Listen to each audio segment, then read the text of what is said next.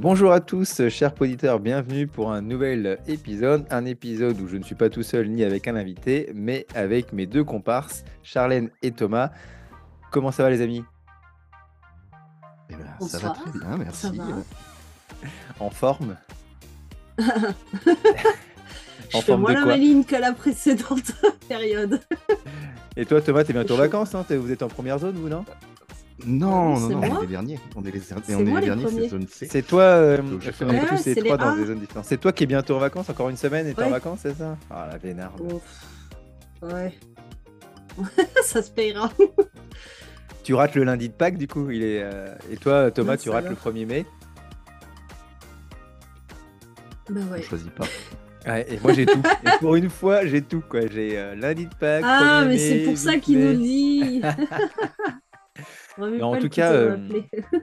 Pour ma part, euh, je sens que le troisième trimestre va être très très long là, le printemps, euh, les hormones, euh, CM2, garçon là, c'est. Je sens que ça va être long à la fin d'année. Que voilà. je vais essayer d'être zen, de, de me relaxer, de boire Ouais, des tisanes. CM2, c'est chaud. Quand un CM2 pur, Bah, ça dépend des cohortes, mais là cette année, je, là j'ai des bien tenus, mais là je, sens la, la fin d'année euh, un peu compliquée. Euh, donc euh, voilà, à mon avis. Et puis ils dorment pas beaucoup là en plus parce que j'ai bon, j'ai euh, malheureusement ou heureusement, enfin j'ai pas mal de musulmans et certains font déjà le Ramadan. euh, pourtant ils sont jeunes ouais, ils sont fatigués là. hein. et donc ils sont fatigués, ils sont énervés, ils mangent pas le midi pour certains. Donc euh, c'est. Et puis même quand euh, ils mangent, hein, le soir, ils mangent très très tard. Ben, c'est ça, donc ils se couchent super et, euh, tard et ils donc sont c'est pas état, une bonne pauvres. période. Ouais. Donc je pense que ça ira mieux à la rentrée de après les vacances de. Pâques. Ouais. Mais, euh, mais là, vivement les vacances. c'est clair, je suis contente qu'elles arrivent là. J'en j'en peux plus. Toi Thomas, ça va? Du coup, vu que toi, tu as encore trois semaines euh, devant toi. Ouais, voilà, on, on- va faire euh, bonne figure parce que bah, il faut tenir jusqu'aux vacances. C'est ça. comme tu dis. Et puis, alors, euh, si vous vous plaignez des CM2 qui partent en sucette en fin d'année, euh, j'ai Ouais. envie de dire, c'est la routine. oui, Mais je vous ça. encourage à tester les CE2 qui imitent les CM2 qui partent en sucette. C'est pas mal aussi. Oh, ouais, bah, mais c'est- l'inspiration, c'est hein, c'est le modèle. C'est le modèle. C'est le modèle. C'est Voilà, ça, souvent les mais- CM2, c'est le modèle pour les autres en fin d'année. quoi.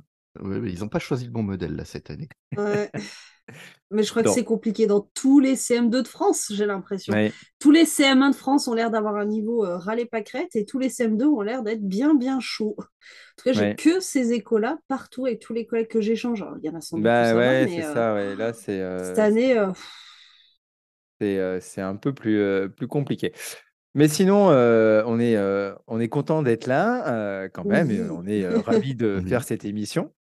Et on, voulait, enfin, on voulait remercier les, les abonnés au podcast. hein. Il y a presque 1000, plus de 1600 abonnés au podcast sur les plateformes de, streaming. Donc, c'est il y a pas mal. Alors, après, les 1600, je ne sais pas s'ils ont écouté tous les, tous les épisodes.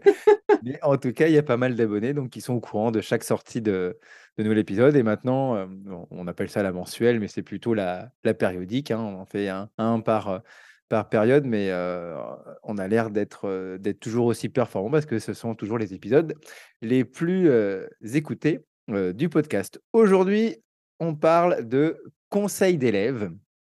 Donc voilà, on a entendu parler beaucoup sur les réseaux, beaucoup issus de la, pédagogie institutionnelle. On essaiera de, dé- de définir tous les trois ce qu'est le conseil coopératif, le, conseil d'élèves, comment cela se déroule, de quoi les élèves vont parler pendant ce conseil, et après on rentrera un peu plus en détail dans l'organisation et le rôle. Et le rôle de chaque élève. On finira euh, par une bibliographie et enfin par les fameuses recommandations qui, je pense, aujourd'hui vont nous prendre un peu de temps en espérant que, que ça ne nous prenne pas plus de la moitié de l'émission. hein. On essaye toujours de faire des, des émissions pas trop longues pour que vous puissiez les écouter euh, d'une traite, même si avec un podcast, on peut faire des pauses et, et écouter les chapitres au, au fur et à mesure. Alors pour commencer sur, ce conseil d'élèves, je vais demander à Thomas de nous définir ce qu'est le conseil coopératif ou le conseil d'élèves. Bon, alors, je vais pas me risquer à définir moi ce que c'est qu'un conseil d'élève parce que dès qu'on parle de pédagogie coopérative et de pédagogie institutionnelle, bah forcément, on se tourne toujours vers le même auteur, à savoir Sylvain Connac. Et du coup, je vais me contenter de le citer. Comme ça, au moins, je serai sûr de ne pas dire de bêtises. Donc, selon Sylvain Connac, le conseil coopératif réunit les élèves et les enseignants, généralement une fois par semaine. Il permet à chacun de s'exprimer sur le déroulement des journées, d'en critiquer les dysfonctionnements et de reconnaître ce qui permet de travailler sereinement et de faire des propositions de modification. Donc, moi, ce que je retiens de tout ça, c'est qu'il y a toujours un objectif de réunion, d'expression, mais toujours dans le but d'améliorer les conditions de travail de tous. C'est pas, c'est pas parce qu'on appelle ça un conseil d'élèves que ça exclut les, enseignants, en fait. Mmh donc, c'est aussi pour, donc voilà. Pour, pour s'approprier aussi la classe, quoi, pour les élèves, qui ne soient pas seulement consommateurs, on va dire, entre guillemets, et qu'ils participent et qu'ils soient actifs bah, dans la classe. quand, on est dans ce, quand on est dans ce genre de fonctionnement dans sa classe, on est mmh. dans les pédagogies dites actives. Et effectivement, c'est bon, on en reparlera après, mais c'est en pédagogie institutionnelle, le conseil, c'est une institution, et c'est une institution au cours de laquelle on donne la parole aux élèves. C'est un espace d'expression. Donc, il faut que les élèves s'en saisissent. Ça prend du temps. C'est mmh un travail mmh. qui peut prendre pas, mal de, pas mal de temps. Les élèves, les premiers conseils qu'ils font, généralement, ils observent beaucoup et ils participent assez peu parce qu'ils ont peur de dire une bêtise ou de ne pas être dans les clous. Il y, a des, y a des fois les élèves qui, au contraire, vont, vont tester un peu les limites de la, du conseil d'élèves. Moi, je me souviendrai toute ma vie des, premiers conseils d'élèves que j'ai fait avec mes élèves, où ils me demandaient euh, pourquoi on creuserait pas une piscine dans la cour. Bah, excellente question. Ben, pourquoi pas Et d'ailleurs, ça peut être pas mal. En plus, à Toulouse, il fait beau. Voilà. Alors, par hein. contre, est-ce que tu as un devis? Voilà. Non, bon, bah alors on, en parle la prochaine fois. Non, non, voilà. Mais c'est effectivement des, des, fois des propositions un peu farfelues, mais en même temps, c'est bien que les élèves expérimentent, parce qu'en même mmh temps, c'est ce qu'on leur dit, allez-y, c'est à vous de parler, exprimez-vous. Donc, ils vont partir sur ce qui les intéresse. Et effectivement, bah, on verra qu'un conseil, comme tout ce qui est en pédagogie institutionnelle, ça nécessite des règles pour pas que ça parte dans tous les sens. Donc, on va pas rentrer dans la battle freinée ou ouri sur la légitimité de, ce conseil coopératif. En tout cas, effectivement, ça fait partie des institutions d'une classe institutionnelle. voilà, je vous, invite à aller sur le blog de, de, Thomas ou le mien aussi, où on parle beaucoup de cette pédagogie et des différentes institutions. Euh, toi, Charlène, tu voulais ah, insister sur justement le, l'institution, cette, institution. Vas-y. C'est vrai que, alors, euh, c'est, euh, c'est, quand même assez abstrait, je trouve, quand on ne connaît pas à fond la pédagogie institutionnelle, ce qui est mon cas, hein, je ne connais pas à mmh. fond cette pédagogie-là. Le mot institution, il est un petit peu vague, quoi. Enfin, on se dit, c'est quoi cette institution Voilà. du coup, peut-être expliquer ce qu'on entend par là et à savoir que c'est un dispositif, une organisation. Alors, tu disais un espace, hein, mais un mmh espace, euh, pas juste un espace, un lieu physique, hein. euh, une façon de fonctionner qui va structurer les rapports entre pairs, entre les élèves, les enseignants, euh, mais aussi face aux apprentissages. Donc, c'est vraiment une espèce de, tampon, d'intermédiaire très structuré et, et, qui va poser un cadre explicite qui sera le même pour tous et qui permet de fonctionner, voilà, et de, laisser un espace de liberté tout en ayant euh, un cadre, euh, euh, bien défini. Et donc le conseil, en l'occurrence, en tant qu'institution, qui permet bah, la co-construction du cadre, c'est-à-dire que l'enseignant reste garant. Hein, Thomas parlait des règles et, on en reparlera. Il y a des choses qui sont interdites en conseil. Il y a, mmh voilà, et puis si ça dérape, c'est toujours l'enseignant qui reprend la main. C'est pour ça qu'on ne laisse pas juste les élèves dans une pièce faire leur vie tout seul. Mais, euh, mais à côté de ça, les, les, élèves sont vraiment partie prenante, ils sont actifs euh, et ils sont euh, de plus en plus responsabilisés ou tout de suite très responsabilisés. Ça, ça dépend bah, de sa façon de fonctionner, des élèves qu'on a, de s'ils ont fait des conseils les années d'avant ou pas, comment ils les ont fait, parce qu'entre collègues, on n'est pas toujours d'accord sur la manière de le mettre en œuvre. Donc voilà.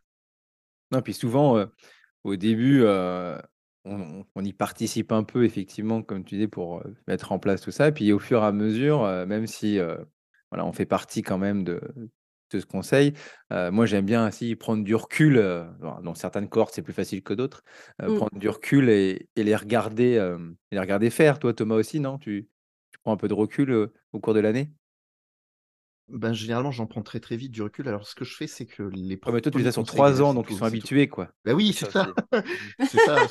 J'allais dire, moi, sur deux ans, c'est pareil. La deuxième année, ça va beaucoup plus vite. Donc, euh, non, non, mais oui, j'ai toujours des anciens qui connaissent déjà. Mais en fait, c'est à double tranchant ce côté de garder ses élèves euh, plusieurs années. Mmh parce que ben, d'un côté, ils savent déjà, mais s'ils ont compris de travers, ils restent sur leur travers. Donc, c'est un peu compliqué de les de leur dire attendez, on va reprendre à zéro. Euh, donc je fais toujours quelques conseils où, c'est moi qui dirige le conseil, c'est moi qui, préside, c'est moi ouais, qui, voilà, au début, pareil. pour qu'ils puissent voir un conseil théoriquement dans les règles.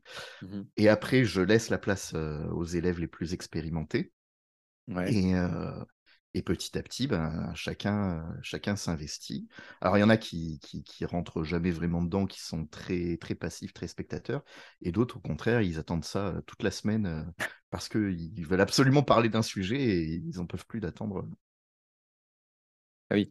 Je, Donc, juste... je trouve. Euh, Vas-y, pardon, euh, je, je, trouve très intéressant ce que tu dis qu'au début, tu fais quand même des conseils types où c'est toi qui diriges parce qu'on va le voir. Effectivement, l'idée, euh, vraiment l'idéal, c'est les élèves s'autogèrent. Mais bah voilà, comme je disais, selon les élèves, etc. Euh, et, je sais qu'il y, a quand même cette grande tendance, cette mise en valeur du lâcher prise de l'enseignant qui serait la vertu ultime, euh, voilà. Sauf que le lâcher prise, ça se fait pas n'importe comment et que voilà, faut faut y aller des fois un, pas devant l'autre, quoi, euh, et, et lâcher un petit peu de mettre de plus en plus de liberté progressivement. Il faut que soi-même, en tant qu'enseignant, soit à l'aise et il faut que les enfants soient prêts. Alors, ça ne veut pas dire non plus qu'on tient. Voilà, il faut quand même essayer d'être lucide et trouver un juste milieu, mais euh, voilà, il faut, aussi s'autoriser à cadrer un peu plus euh, au début euh, et le temps qu'il faut. Chaque classe est différente. Non, mais c'est sûr, on en parlera dans, dans la troisième partie, dans de, de quoi parle-t-on? Parce que je sais, pour avoir échangé avec pas mal de, de, de collègues là-dessus, il y en a beaucoup qui ont peur de, de se lancer en pensant que ça peut vite devenir un, tribunal quand ils ont justement des, des, classes un peu difficiles. Mais ça, on en reparlera après dans De quoi parle-t-on justement. Et je pense qu'on est pas mal sur, sur, le, sur le préambule, sur ce que c'est un, mmh un, un, conseil et que on peut passer déjà à la où on va avoir plus de choses à dire certainement euh, au déroulement. Euh, alors, avant de voir de quoi on va parler et comment on s'organise vraiment, mais comment se déroule euh, un conseil coopératif dans, dans la semaine au cours, au cours du temps de, de classe? Donc, Thomas, au début, on a tous un petit, une petite urne, une petite boîte où on permet aux élèves de déposer des mots. J'ai envie de dire, ça se prépare comme un podcast. Au début, tu prends des notes. Et c'est ça. Voilà. Et donc oui, effectivement, bah, il faut que les élèves puissent euh, choisir les sujets dont ils vont discuter. Et mmh ça, ça se fait pas. Euh, tiens, au fait, de quoi on parle aujourd'hui? Ça. se fait tout au long de la semaine ou de la période de deux semaines. Enfin, tout ça dépend de la fréquence des conseils dans, dans votre classe.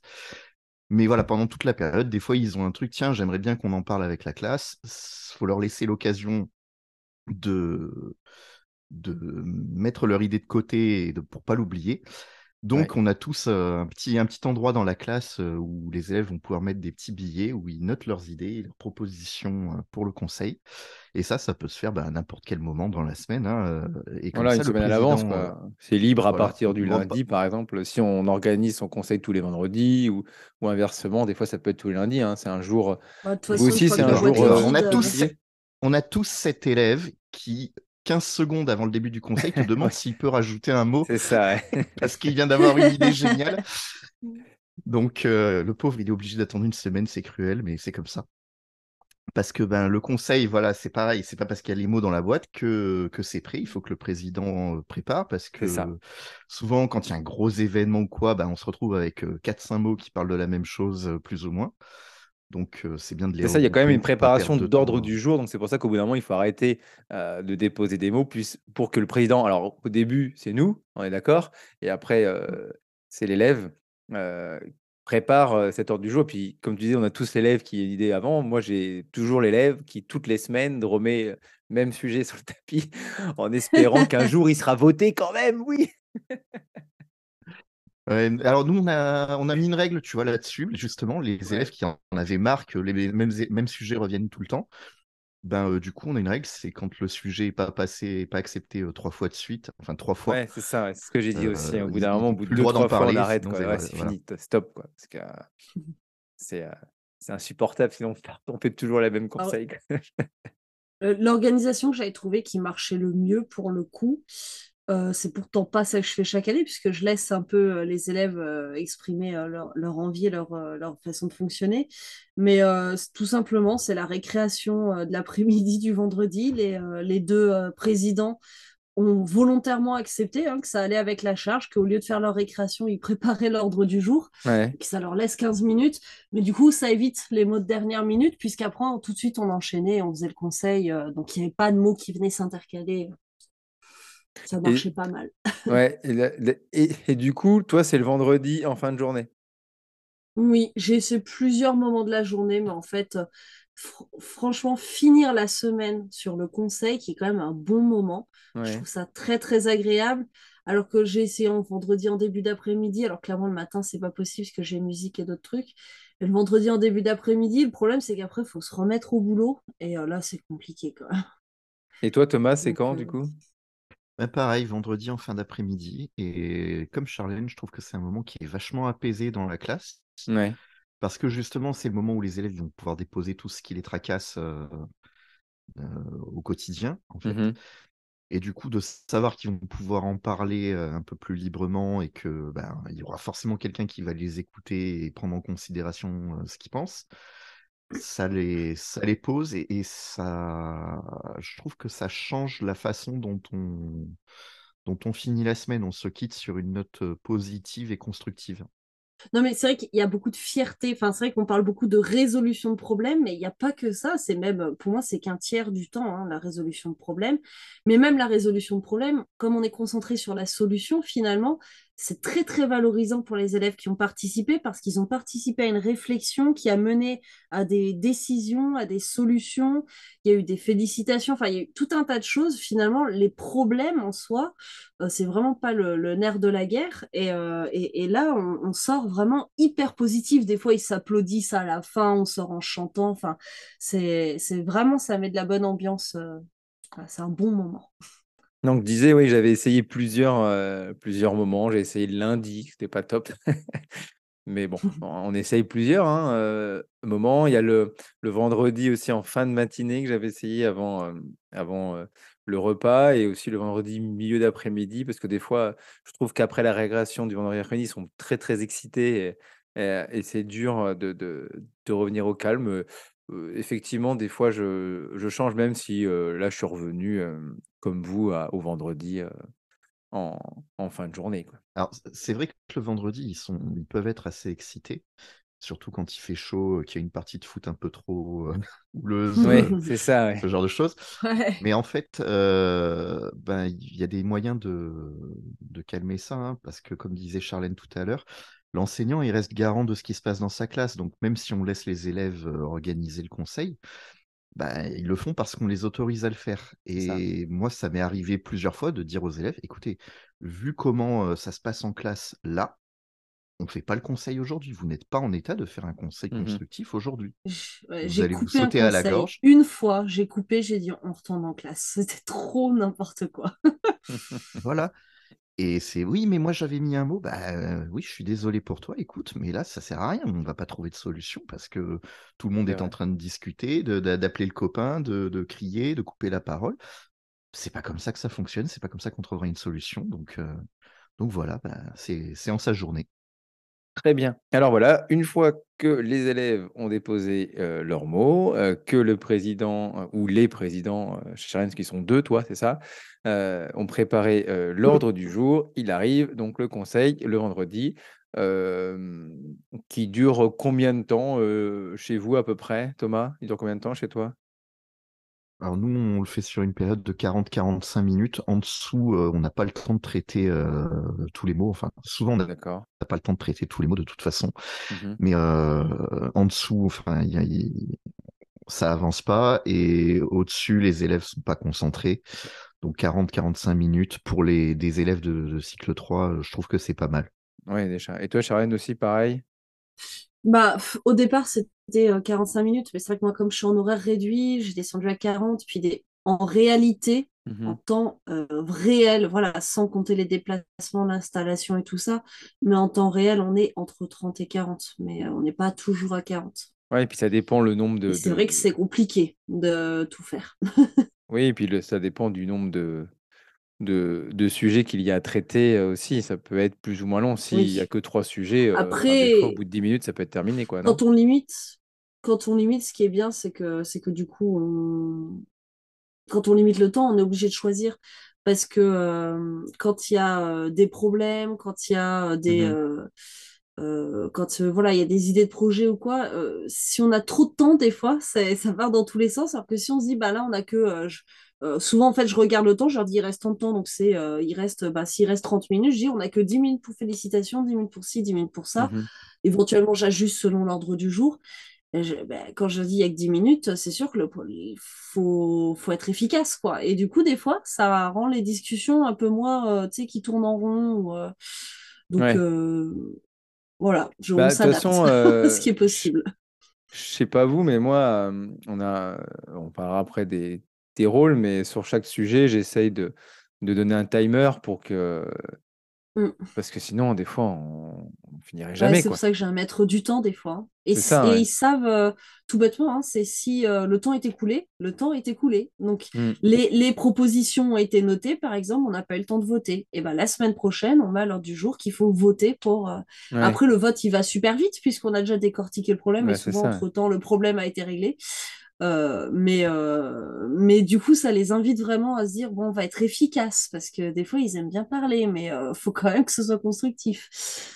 Est-ce que, est que toi, Thomas, est-ce que ce que nous on essaye de le faire, c'est rappeler ce qui a été dit et les décisions qui ont été prises lors du dernier conseil quand on passe à un nouveau conseil? Alors, nous, on a un cas un petit peu particulier et je pense que ça peut arriver dans beaucoup de classes. C'est que mes élèves ont choisi de faire une activité spéciale euh, le lundi matin. Parce qu'en fait, j'ai un de mes élèves qui est obligé de partir euh, en milieu d'après-midi le vendredi parce qu'il a sa séance d'orthophoniste à ce moment-là. Mmh et du coup, il peut pas assister au conseil. Et c'était hyper frustrant pour lui. Du coup, euh, bah, il a dit, il me dit, mais j'aimerais participer au conseil, moi aussi, est-ce qu'on peut pas le faire à un autre moment? Bon, euh, j'aimerais bien, mais on a vu tous les problèmes que ça pouvait engendrer euh, en termes de gestion de, conseils. Mmh Donc, j'ai posé la question aux élèves, on a mis un petit billet dans, l'ordre du jour, euh, comment on pourrait faire pour que tel élève puisse, puisse aussi participer au conseil.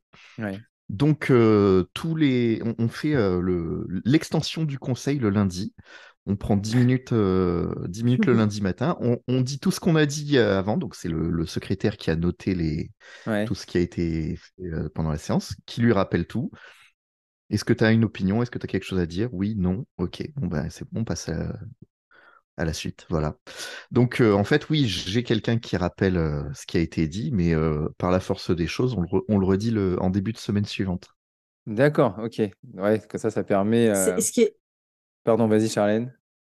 Bah, ce, qui, est super intéressant dans ce, qu'il dit là, c'est-à-dire que dans trois ans, cet élève, il l'aura plus et, euh, et ce sera peut-être plus un besoin et que du coup, ça changera encore.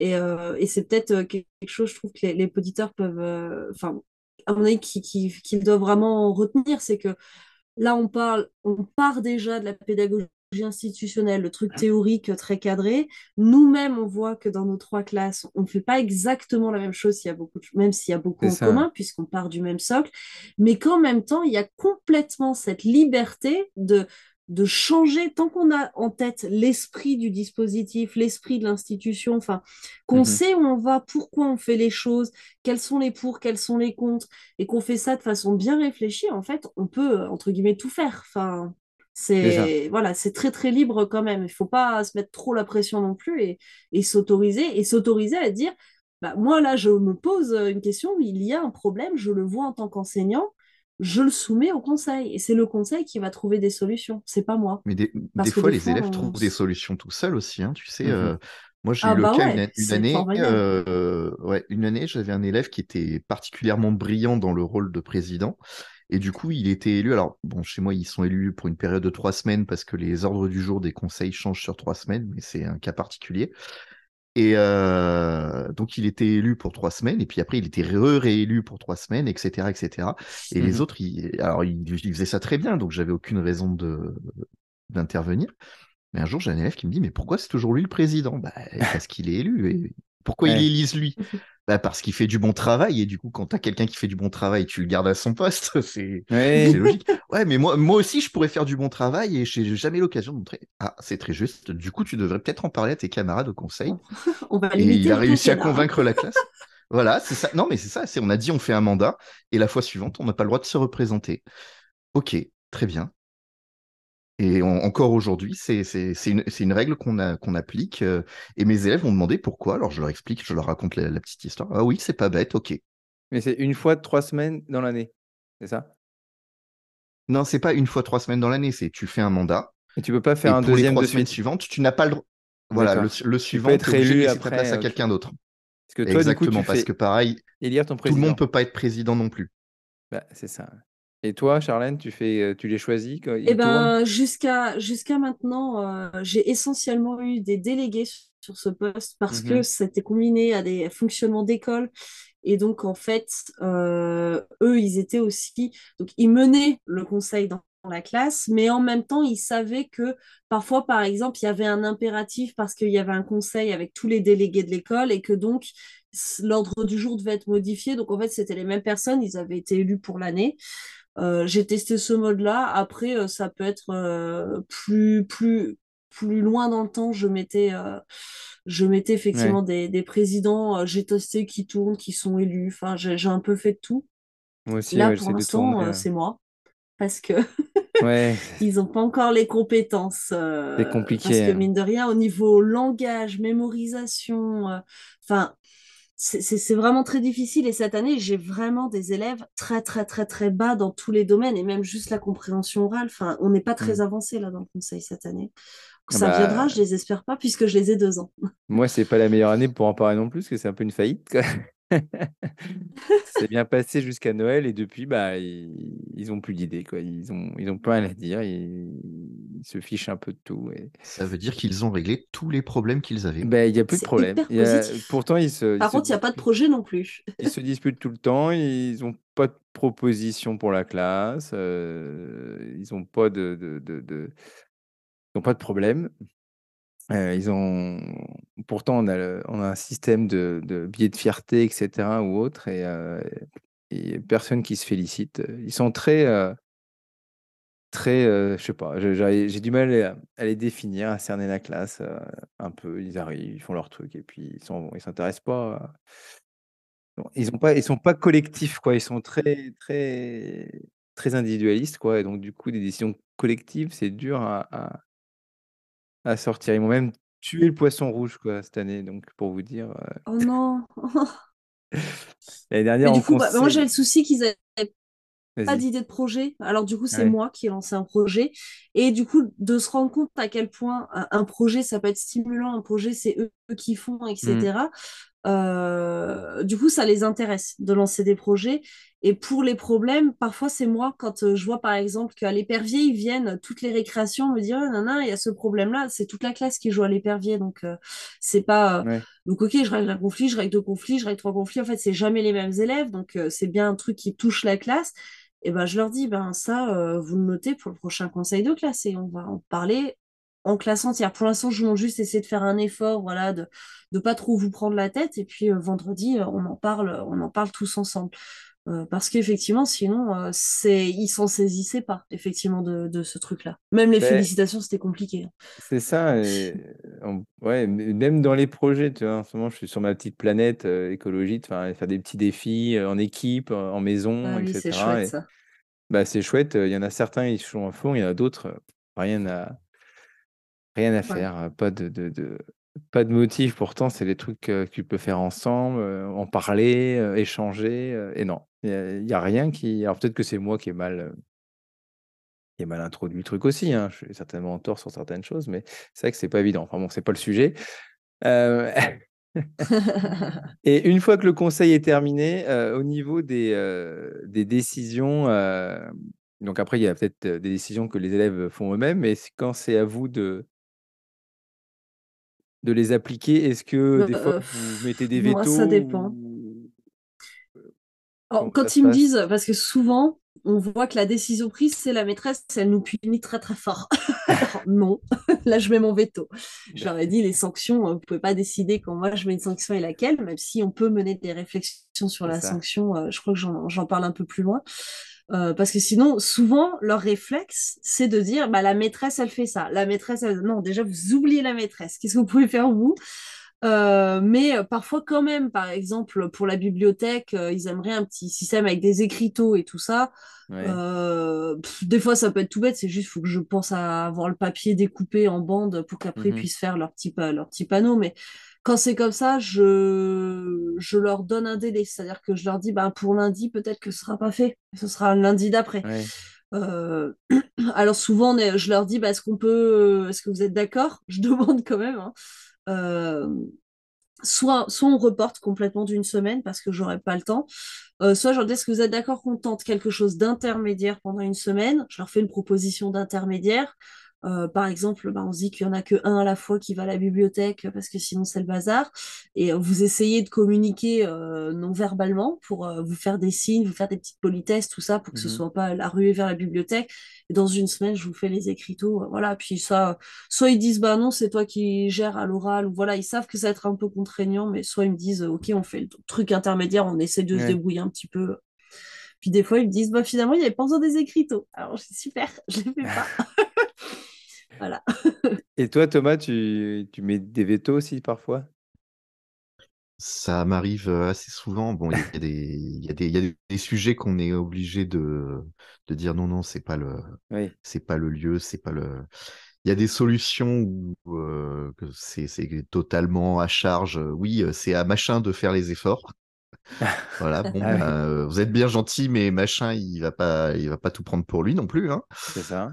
Et, et par contre, moi, j'ai surtout un problème de, bah, de problèmes qui n'ont pas de solution.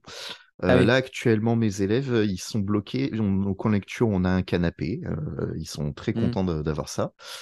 Et bah, sauf que à 4 sur un canapé, il est plein et ils sont 25. Donc, ça en fait beaucoup qui sont sur le carreau et c'est toujours les mêmes qui sont sur le canapé parce que bah, c'est toujours les mêmes qui ont fini leur travail en premier, qui, ah ont leur temps. C'est pas facile de trouver une solution à ça. Donc, euh, donc euh, ok, on a entendu le problème. Il y en a beaucoup qui, trouvent ça injuste. Très bien. Qu'est-ce que vous proposez? Ben, ils ont plus le droit d'aller sur le canapé. Ah. Mais pourquoi ils auraient plus le droit d'aller sur le canapé? Bah, Pour que nous, on y aille Et pourquoi toi, tu aurais le droit et pas eux? Mais parce qu'eux, ils l'ont tout le temps. Ils plus c'est toi qui l'auras tout le temps. Et du, coup, c'est le serpent qui se mord la queue. C'est bon, bah, revenez quand vous aurez une solution à proposer, quoi. Ça, c'est rigolo. Moi, je leur dis que c'est sans malveillance, mais que par contre, je fais exprès de les contredire. Enfin, l'idée, au début, c'est moi qui contredis beaucoup. Hein. je leur dis, je ne dis pas que tu as tort. Je te contredis juste pour que tu essayes d'aller plus au fond de ton idée et que tu vois bien tout. Puis petit à petit, c'est marrant parce qu'ils prennent le relais et ils se contredisent comme ça et ils se rendent compte que se contredire c'est pas quelque chose de négatif. Euh, c'est quelque chose de très constructeur. Et ils apprennent bien à dire je ne suis pas d'accord avec tel élève parce que je pense que si on fait comme ceci voilà puis quelqu'un d'autre qui moi je suis d'accord avec tel élève sauf sur ce point là et par contre je trouve qu'on pourrait mélanger ces deux idées et, du coup ils sont voilà mais au début ils le font pas. Au début euh, il y en a un qui dit, si c'est un qui a plein de copains, ouais, ouais, ils sont tous d'accord, oui, bon, on va réfléchir avant de voter quand même. Donc là, c'est moi qui introduis le je vous titille, quoi. Non, mais euh, ce que tu dis, c'est intéressant parce que ça me fait penser justement à, ce que, à ce que j'ai dû faire cette année pour bien l'insister. Euh, quand on parlait d'un sujet, il y avait je suis d'accord, je trouve que c'est ça. Et, euh, et, des fois, c'est se terminer comme ça. Et je leur dis, mais peut-être qu'il faudrait essayer de réfléchir à, proposer des, solutions, non? Je crois que que ça change. Quoi. tu sais, ça leur été pas venu l'idée. C'était voilà, on dit ouais, ça, ça va pas, ça, ça va pas. ouais, je suis d'accord, ça, va pas. Voilà. Ok. Et donc, donc rien qui va. On arrête l'école. Alors bah, pour ça, moi, le, tout ce qui est résolution de problème, j'explicite qu'il y a deux temps et on les sépare bien. Le premier temps, c'est la description du problème, parce que parfois, il y a un élève qui voit un, aspect du problème, mais c'est intéressant que les autres complètent. Et des fois, on se rend compte qu'en fait, j'ai eu le cas, par exemple, oui, euh, il y a du bruit euh, dans le couloir quand on va en récréation. D'accord, donc parlons de ça. Et puis, ah, mais en fait, euh, c'est aussi quand on va à la cantine. Et puis, c'est aussi quand on remonte. Et puis, c'est aussi quand on va en musique. Et puis, ah mais en fait le problème c'est tout le temps quand on est dans le couloir. D'accord. Mais euh, et puis ah mais c'est parce que les filles elles parlent beaucoup. Ah mais c'est parce que euh, lui et lui ils sont trop copains. Mais c'est parce que euh, et donc chacun un petit peu donne son aspect. Puis souvent ils, aiment bien dire alors moi aussi hein parce qu'ils veulent pas dire c'est que les autres hein, moi aussi j'assume. Donc c'est un peu rigolo quand ils commencent à prendre cette posture. Mais du coup on prend vraiment si on a je sais pas six minutes à accorder. Il y a trois minutes où on décrit le problème. Et il y a qu'une fois qu'on a fait le tour que plus personne ne veut ajouter, que l'on dit, bon, bah, maintenant qu'on a bien décortiqué le problème, on est sur la, la, recherche de solutions. Parce que des fois, ils veulent tout de suite aller à leur solution, alors qu'en fait, le problème, il mériterait d'être un peu détaillé, décortiqué, voilà. Et du coup, les, comme il y a les trois minutes de euh, on cherche des solutions, ben là, ils ont plus le choix, quoi. Ils s'arrêtent pas là. Et ça, ça marche pas mal d'avoir explicité et séparé ces deux sous-temps. Euh, mais, mais, quand je parlais de veto, je que... Pardon, vas-y Thomas. Et après, je. Non, non, je, voulais rebondir sur ce que disait euh, Charlène, que je trouvais ça vachement intéressant, justement, ce qu'elle décrivait, le moment où les élèves s'approprient complètement l'institution, tu vois. On a un problème, on nous soumet un problème, on le soumet au groupe, on en fait le tour, et, on va débattre euh, jusqu'à épuiser l'idée. Et euh, moi, j'adore voir les élèves faire ça parce que tu, les vois grandir en fait. Moi, mmh. par exemple, je sais qu'en début d'année, je fais toujours une grosse séance de vocabulaire sur le bah, tout ce qui est vocabulaire du débat, de lié au, conseil et tout ça. Mmh Donc, euh, moi, j'adore quand j'ai un élève qui dit, euh, qui prend la, la, parole et qui dit, euh, oui, j'approuve ta proposition. je, je pense que ton idée est bonne, mais il faudrait trouver un consensus avec ton voisin. ah ouais, là, c'est intéressant. Et voilà, donc, pas mal ça. La sens de vocabulaire, je note aussi. ça, ça, arrive pas tous les jours, hein, je te rassure, mais quand ça arrive, tu fais ouais, jackpot. mais s'il y en a trois qui ont pris, euh, tu vois, c'est top. Et puis alors, euh, moi j'ai une classe rigolote là-dessus, parce que maintenant qu'ils ont compris le principe des séances de vocabulaire, des fois j'en ai, ah, ça y est, vous êtes lancé dans le jeu du vocabulaire, ils trouvent toutes les façons possibles de dire un même truc. J'adore, ça me fait. C'est génial. Ça nous fait pas avancer, hein, mais c'est quand même génial parce qu'ils acquièrent du vocabulaire bah, qui, qui, les prépare un peu aux grandes classes, quoi, parce que c'est des Non, mais ça, c'est bien. même les petits hein, peuvent le faire. Hein. Du vocabulaire sur le. Mais, euh, mais je voulais juste finir avant de passer à la suite. C'est vrai, euh, je suis encore bloqué sur mon histoire de poisson. Vous allez dire, il est relou avec son poisson. Mais... Ah non, c'est un poisson mort, c'est trop horrible. Moi, je pense que l'année dernière, l'année dernière, donc ils avaient une proposition d'avoir un poisson de la classe. Euh, on a explicité, on a discuté, ils avaient voté oui, j'étais d'accord. Sauf que cette année, il l'avait encore, il, donc il était encore là, quoi. Il fallait qu'il s'en occupe, la nouvelle classe, quoi. sauf qu'ils l'ont trop nourri une fois, et donc malheureusement, il est décédé, notre pauvre poisson phénix. Toujours est-il que, et alors qu'en plus, une, je crois qu'il y avait une maman qui allait me donner un système de bulles, enfin, on, allait passer un, un aquarium. niveau supérieur. niveau super grand luxe, quoi. Et là, du coup, il est mort, et du coup, on conseille, ah bah, on aimerait en avoir un, quoi. Et, là, du coup, même s'ils ont voté oui, j'ai aimé mon veto, j'ai dit non, il n'y aura pas. Quoi. Donc, même si c'est ah bah discuté en conseil, voté, voté par toute la classe, là, c'était veto. C'était voilà, vous avez beau être d'accord entre vous, vous allez peut-être vouloir vous en occuper, mais c'est pas possible. voilà. Et donc, c'est non. Quoi. C'est ça que je voulais aussi vous faire parler si des fois il y a des décisions comme ça ou des choses qui ont été prises en conseil? Moi, bah, c'est le, le coup, j'ai carrément arrêté le conseil parce que pour le coup, c'était très très malsain.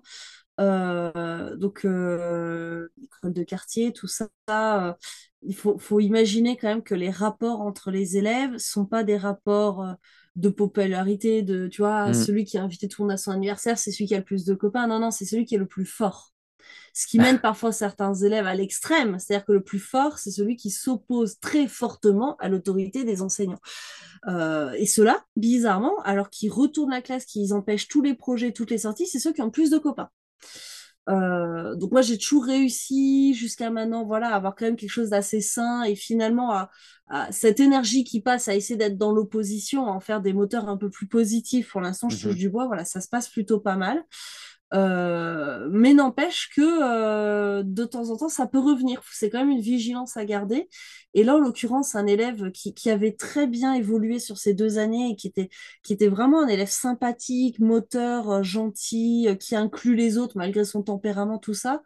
Euh, et, là, je sais plus du tout quelle décision ils avaient prise, mais qu'en gros, euh, c'est un truc aberrant du genre, on a le droit de mettre le bazar dans le couloir et la maîtresse a plus le droit de nous punir. Et non, ah oui, et ils, avaient voté que je n'avais pas le droit de prévenir leurs parents.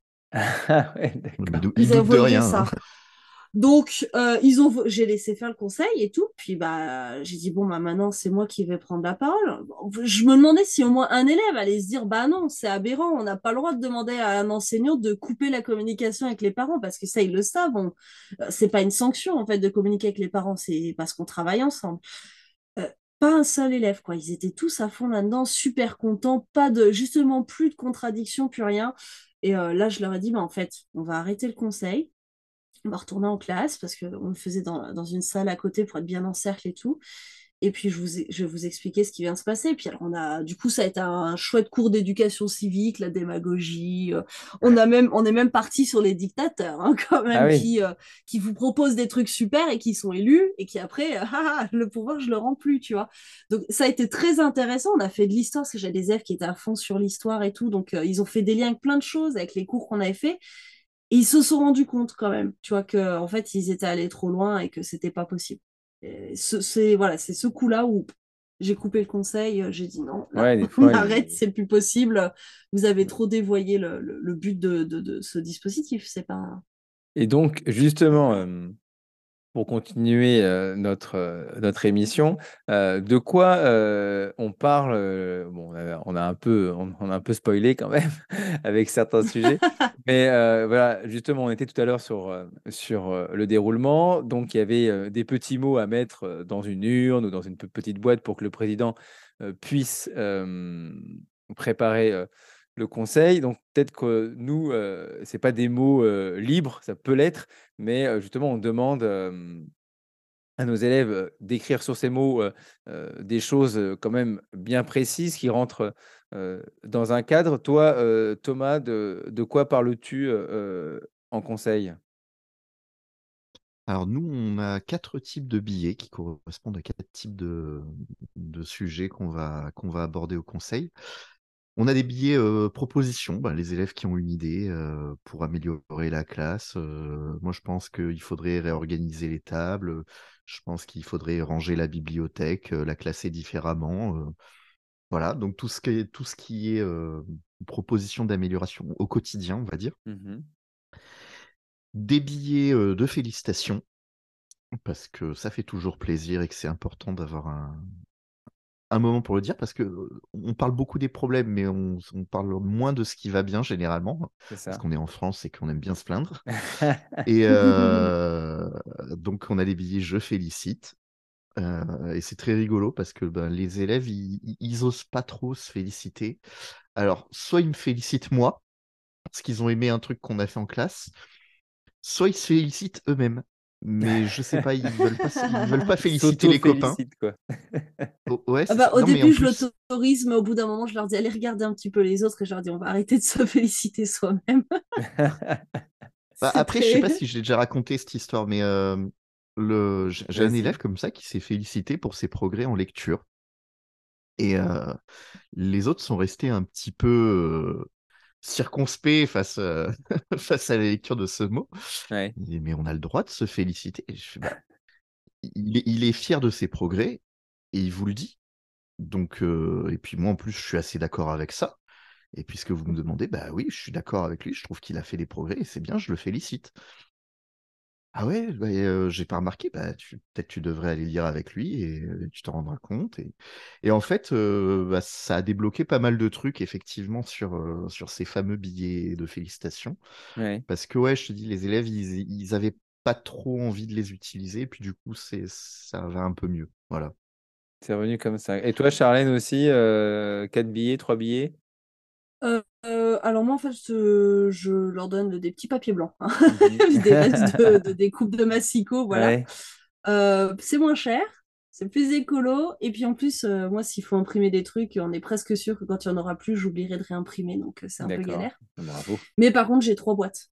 Voilà, comme ça, ça se différencie ah oui, bah tout comme ça, du coup. Euh. Euh, mais euh, alors, je je, je, je l'ai pas encore dit, mais c'est vrai que souvent au début, je ne mets pas de petits mots. Mmh d'abord, on fait effectivement sans ordre du jour et tout, mais ne serait-ce que pour apprendre comment se déroule chacun des trois temps, les codes, notamment sur les félicitations. Nous, on, ça y est, on commence tout juste à résoudre des problèmes. On est en mars, je crois que c'est un record dans, dans, la mise en place de six positifs, hein, donc les projets, on n'y est pas encore.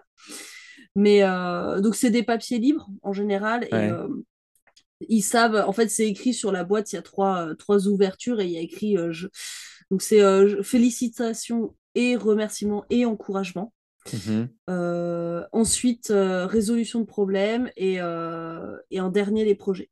Sachant que les améliorations et les projets, moi, elles vont ensemble. Parce que souvent, au début, les premiers projets, c'est justement d'améliorer leur cadre immédiat. Et petit à petit, on s'ouvre sur l'extérieur, un nettoyage du quartier, des choses comme ça, mais c'est rarement ce qui leur vient en premier.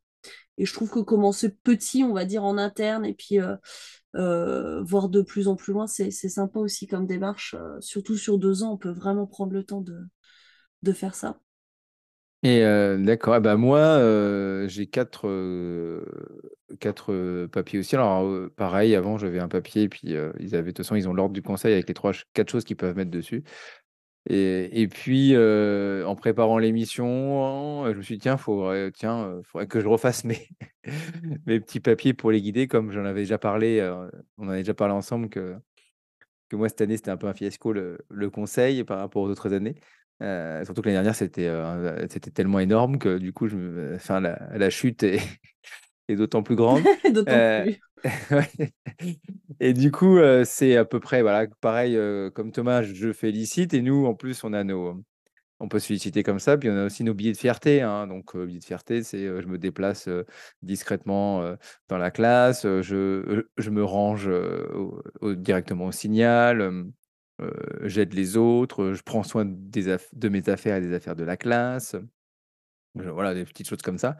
Euh, pour les guider un peu dans les, dans les félicitations, si des fois ils ne savent pas. Euh, il y a aussi la lecture, tiens, comme Thomas, comme Thomas disait, j'ai le, je propose hein, une proposition pour la classe, donc il peut y avoir plusieurs choses. Là, il y a eu l'histoire des. cette année de proposer des responsabilités en plus par rapport à celles qu'on avait qu'on avait voté au début de l'année, par exemple, des, l'organisation des, mmh, des, des, assises des ballons. c'était un peu complexe, donc maintenant ils ont trouvé une solution eux-mêmes, donc ça c'est bien. je propose j'ai un problème, le classique. Hein. Et puis le dernier c'est pas j'ai un projet, parce que bon souvent je le, je le mets dans le je propose, hein, parce que si on a un projet, on peut le proposer également. Euh, mais, c'est bien aussi de séparer les deux, comme, comme fait Thomas. Euh, moi, c'est plutôt j'ai une question. Euh, j'ai une question que j'aimerais poser devant tout le monde. Je me demande pourquoi, je ne sais pas, pourquoi on fait ça, pourquoi on fait pas ça, pourquoi il n'y a pas ça, pourquoi l'autre classe a fait ça et nous on fait pas ça? Comme il y a deux classes de, de CM2, c'est une, une, une, question qui, qui revient souvent. donc voilà, c'est les quatre. Et du coup, là, j'ai refait les papiers nickel que j'ai accrochés. j'ai mis une photo sur, sur Instagram d'ailleurs, en espérant que ça allait un peu relancer. Après, j'avais une boîte qui s'ouvre et je me suis dit peut-être qu'ils avaient peur que les autres regardent, j'en sais rien.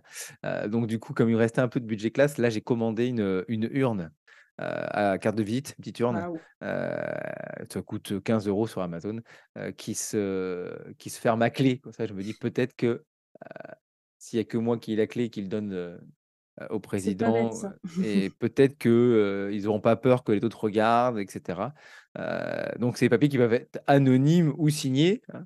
Voilà, il n'y a pas d'obligation de, de, signature. Je ne sais pas si vous vous obligez aussi la signature ou pas. Ah, moi, je ne fonctionne pas du tout comme ça parce que justement, il y avait une prolifération de billets anonymes un peu inquiétante. Ouais. Donc, on a mis des règles, on a décidé en conseil de mettre un certain nombre de règles sur les billets. Et c'est pour ça que moi, contrairement à Charlène, je ne fonctionne plus, par exemple, avec des, chutes de papier, même si c'est ce que je faisais au mmh. départ parce qu'on avait aussi une prolifération de mots illisibles. Il y avait oui, des aussi, gribouillages, J'en ai. voilà, des n'importe quoi. Un peu à l'arrache. Donc voilà, un mot illisible, par exemple, bah, il est mis de côté d'office. Euh, voilà, Mmh désolé, c'est pas traité. on n'arrive pas à lire ce qui est marqué. Euh, si vous Mm. voulez qu'on lise votre mot, appliquez-vous quand vous l'écrivez. Si vous estimez que c'est important, euh, faites un effort. Oui, après, faut- pareil- on, on dit bien les dysgraphiques, on est tolérant. La maîtresse Oui, mais ils, ils- ils ont, ils ont des copains qui peuvent les aider, hein, tu sais, c'est c'est pas interdit C'est non vrai plus. euh. aussi, c'est vrai aussi. Et ils ont un maître et une maîtresse aussi qui peut les aider. euh. Ouais. Mais euh, on a aussi des, des règles par rapport au- à certains sujets que, qui, qui revenaient dans la boîte à mots, et, et- alors que le conseil d'élèves, c'est pas du tout la place pour, pour ce genre de sujet. Je pense Aussi, ouais. notamment à tout ce qui est règlement de compte. Ouais. Ouais, euh, Mm. machin, il fait que m'embêter à la récréation. Euh, oui, bah, vous réglez ça entre vous. Vous mêlez pas le reste de la classe à, à- à Mhm. vos problèmes. Euh, Quand il y a Ça, je un pense, souci tu, entre tu parlais du élèves, risque. euh, Tu parlais du risque de tribunal. Et c'est vrai Ouais, que c'est on- l'image que j'en avais en formation. En plus, ils montraient, je crois, enfin, c'est Oui, mais c'est c'est des vieilles c'est- c'est- images. c'est euh, légitime. C'est légitime parce que c'est- ça peut dériver, en fait. C'est ça le risque. Ah oui, c'est On clair. disait au début, le- il faut que l'enseignant lâche prise. Le problème, c'est que si tu lâches prise, mais que tu la reprends pas quand, euh, quand ça dérape, bah, ça peut partir très très loin. Ça peut partir ça sur peut du être très violent, hein. Effectivement, Ah oui, il oui. faut rester hyper attentif à ce qui se dit en conseil parce Mhm. que c'est faut pas faire n'importe quoi. Et c'est vrai que de, moi j'avais vu des systèmes dériver. où par exemple faut- les ceintures des élèves en ceinture de comportement étaient votées en classe entière pour chaque élève et, euh, et ça donnait des trucs. Enfin, moi je fais un truc comme ça dans ma classe. euh, euh, quelle que soit la classe de mon école, en fait, ça va dégénérer parce que comme ils sont dans des rapports de pouvoir, etc., euh, ça, ça me plaît pas du tout. Et effectivement, comme, comme toi, les conflits, c'est pas le ça se traite pas en conseil les ils ont pour tout simplement un problème pour les aider c'est il faut que ça concerne une majorité dans la classe c'est-à-dire que euh, que si euh, que si c'est euh, on peut avoir le cas quand même de un élève qui, qui a vraiment un comportement très perturbateur et qui concerne l'ensemble de la classe. Et donc là, c'est hyper délicat. hein. C'est hyper délicat à gérer. Moi, ils, ils y vont rarement du coup sur ces choses-là parce qu'ils savent que je le gère. Mais, euh, mais sinon, s'il y a un conflit, euh, ça va être traité. euh, c'est vous faites un message clair. Y a, nous, on a la médiation par les pairs. Éventuellement, si tout ça ne marche pas ou s'il y a eu violence, etc., c'est moi qui m'en mêle. Mais en aucun cas, ça passe par le conseil parce que justement, comme ils sont dans ces rapports de domination, de violence, de, de puissance, de contrôle des autres, là, ça peut dégénérer. Ouais. Un peu anticipé ma- question, mais après, euh, par rapport à ce que tu disais, Thomas, toi, je sais que tu utilises les ceintures de comportement, euh, Oui. ce, ce que nous, on n'utilise pas. hein, D'accord Mhm. Euh, mais là, c'est pas le sujet. Peut-être qu'on pourrait en faire des émissions sur les ceintures et les ceintures de comportement.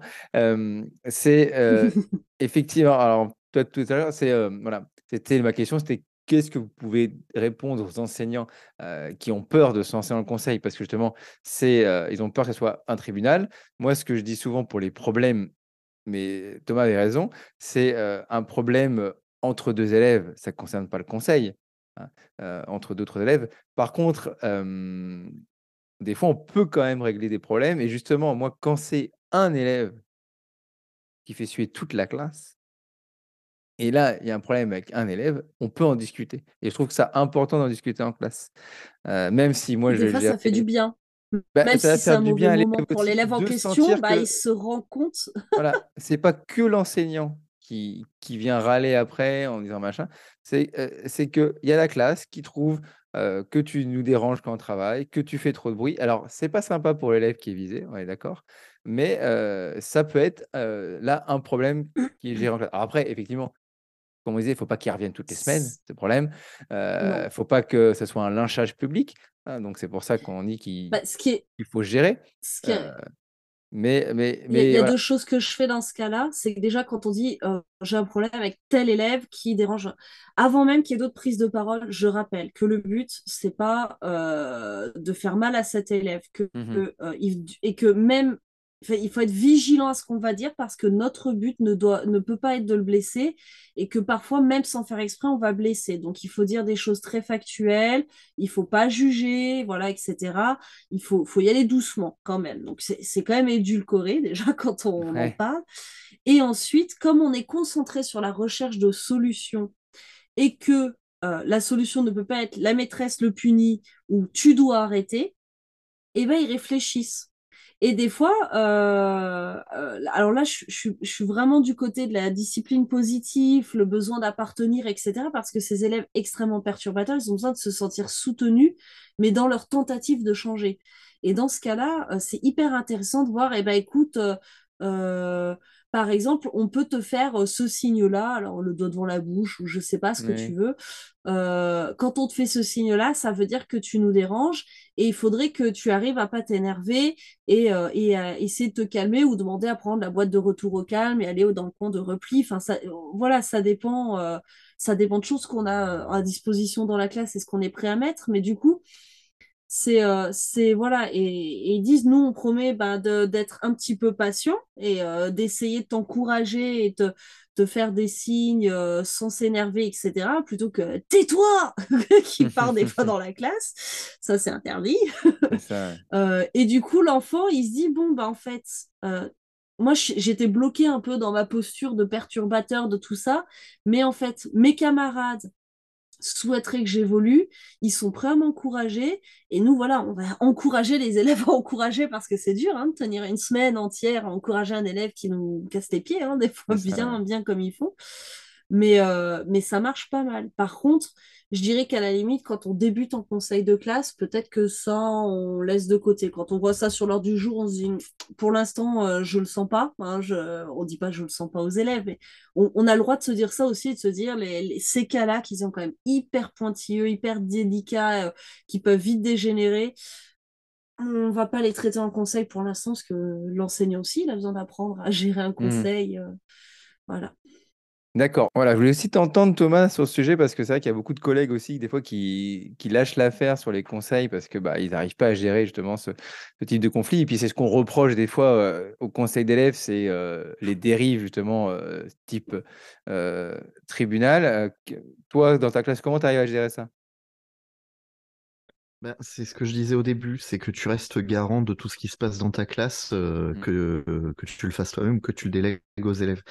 Donc après, c'est chacun qui, qui sent sa classe. Euh, tout à l'heure, tu vois, euh, Charlène disait euh, que c'était délicat d'aborder quand un, élève casse les pieds à tout le monde. Effectivement, moi, je, par exemple, je l'aborderai pas avec ma classe. Je dirais non, non, c'est pas le, mmh c'est pas en conseil d'élèves qu'on traitera ça. Je, préfère m'en occuper moi-même parce que, à titre personnel, je me sens pas capable d'impliquer mes élèves dans, dans ce genre de processus.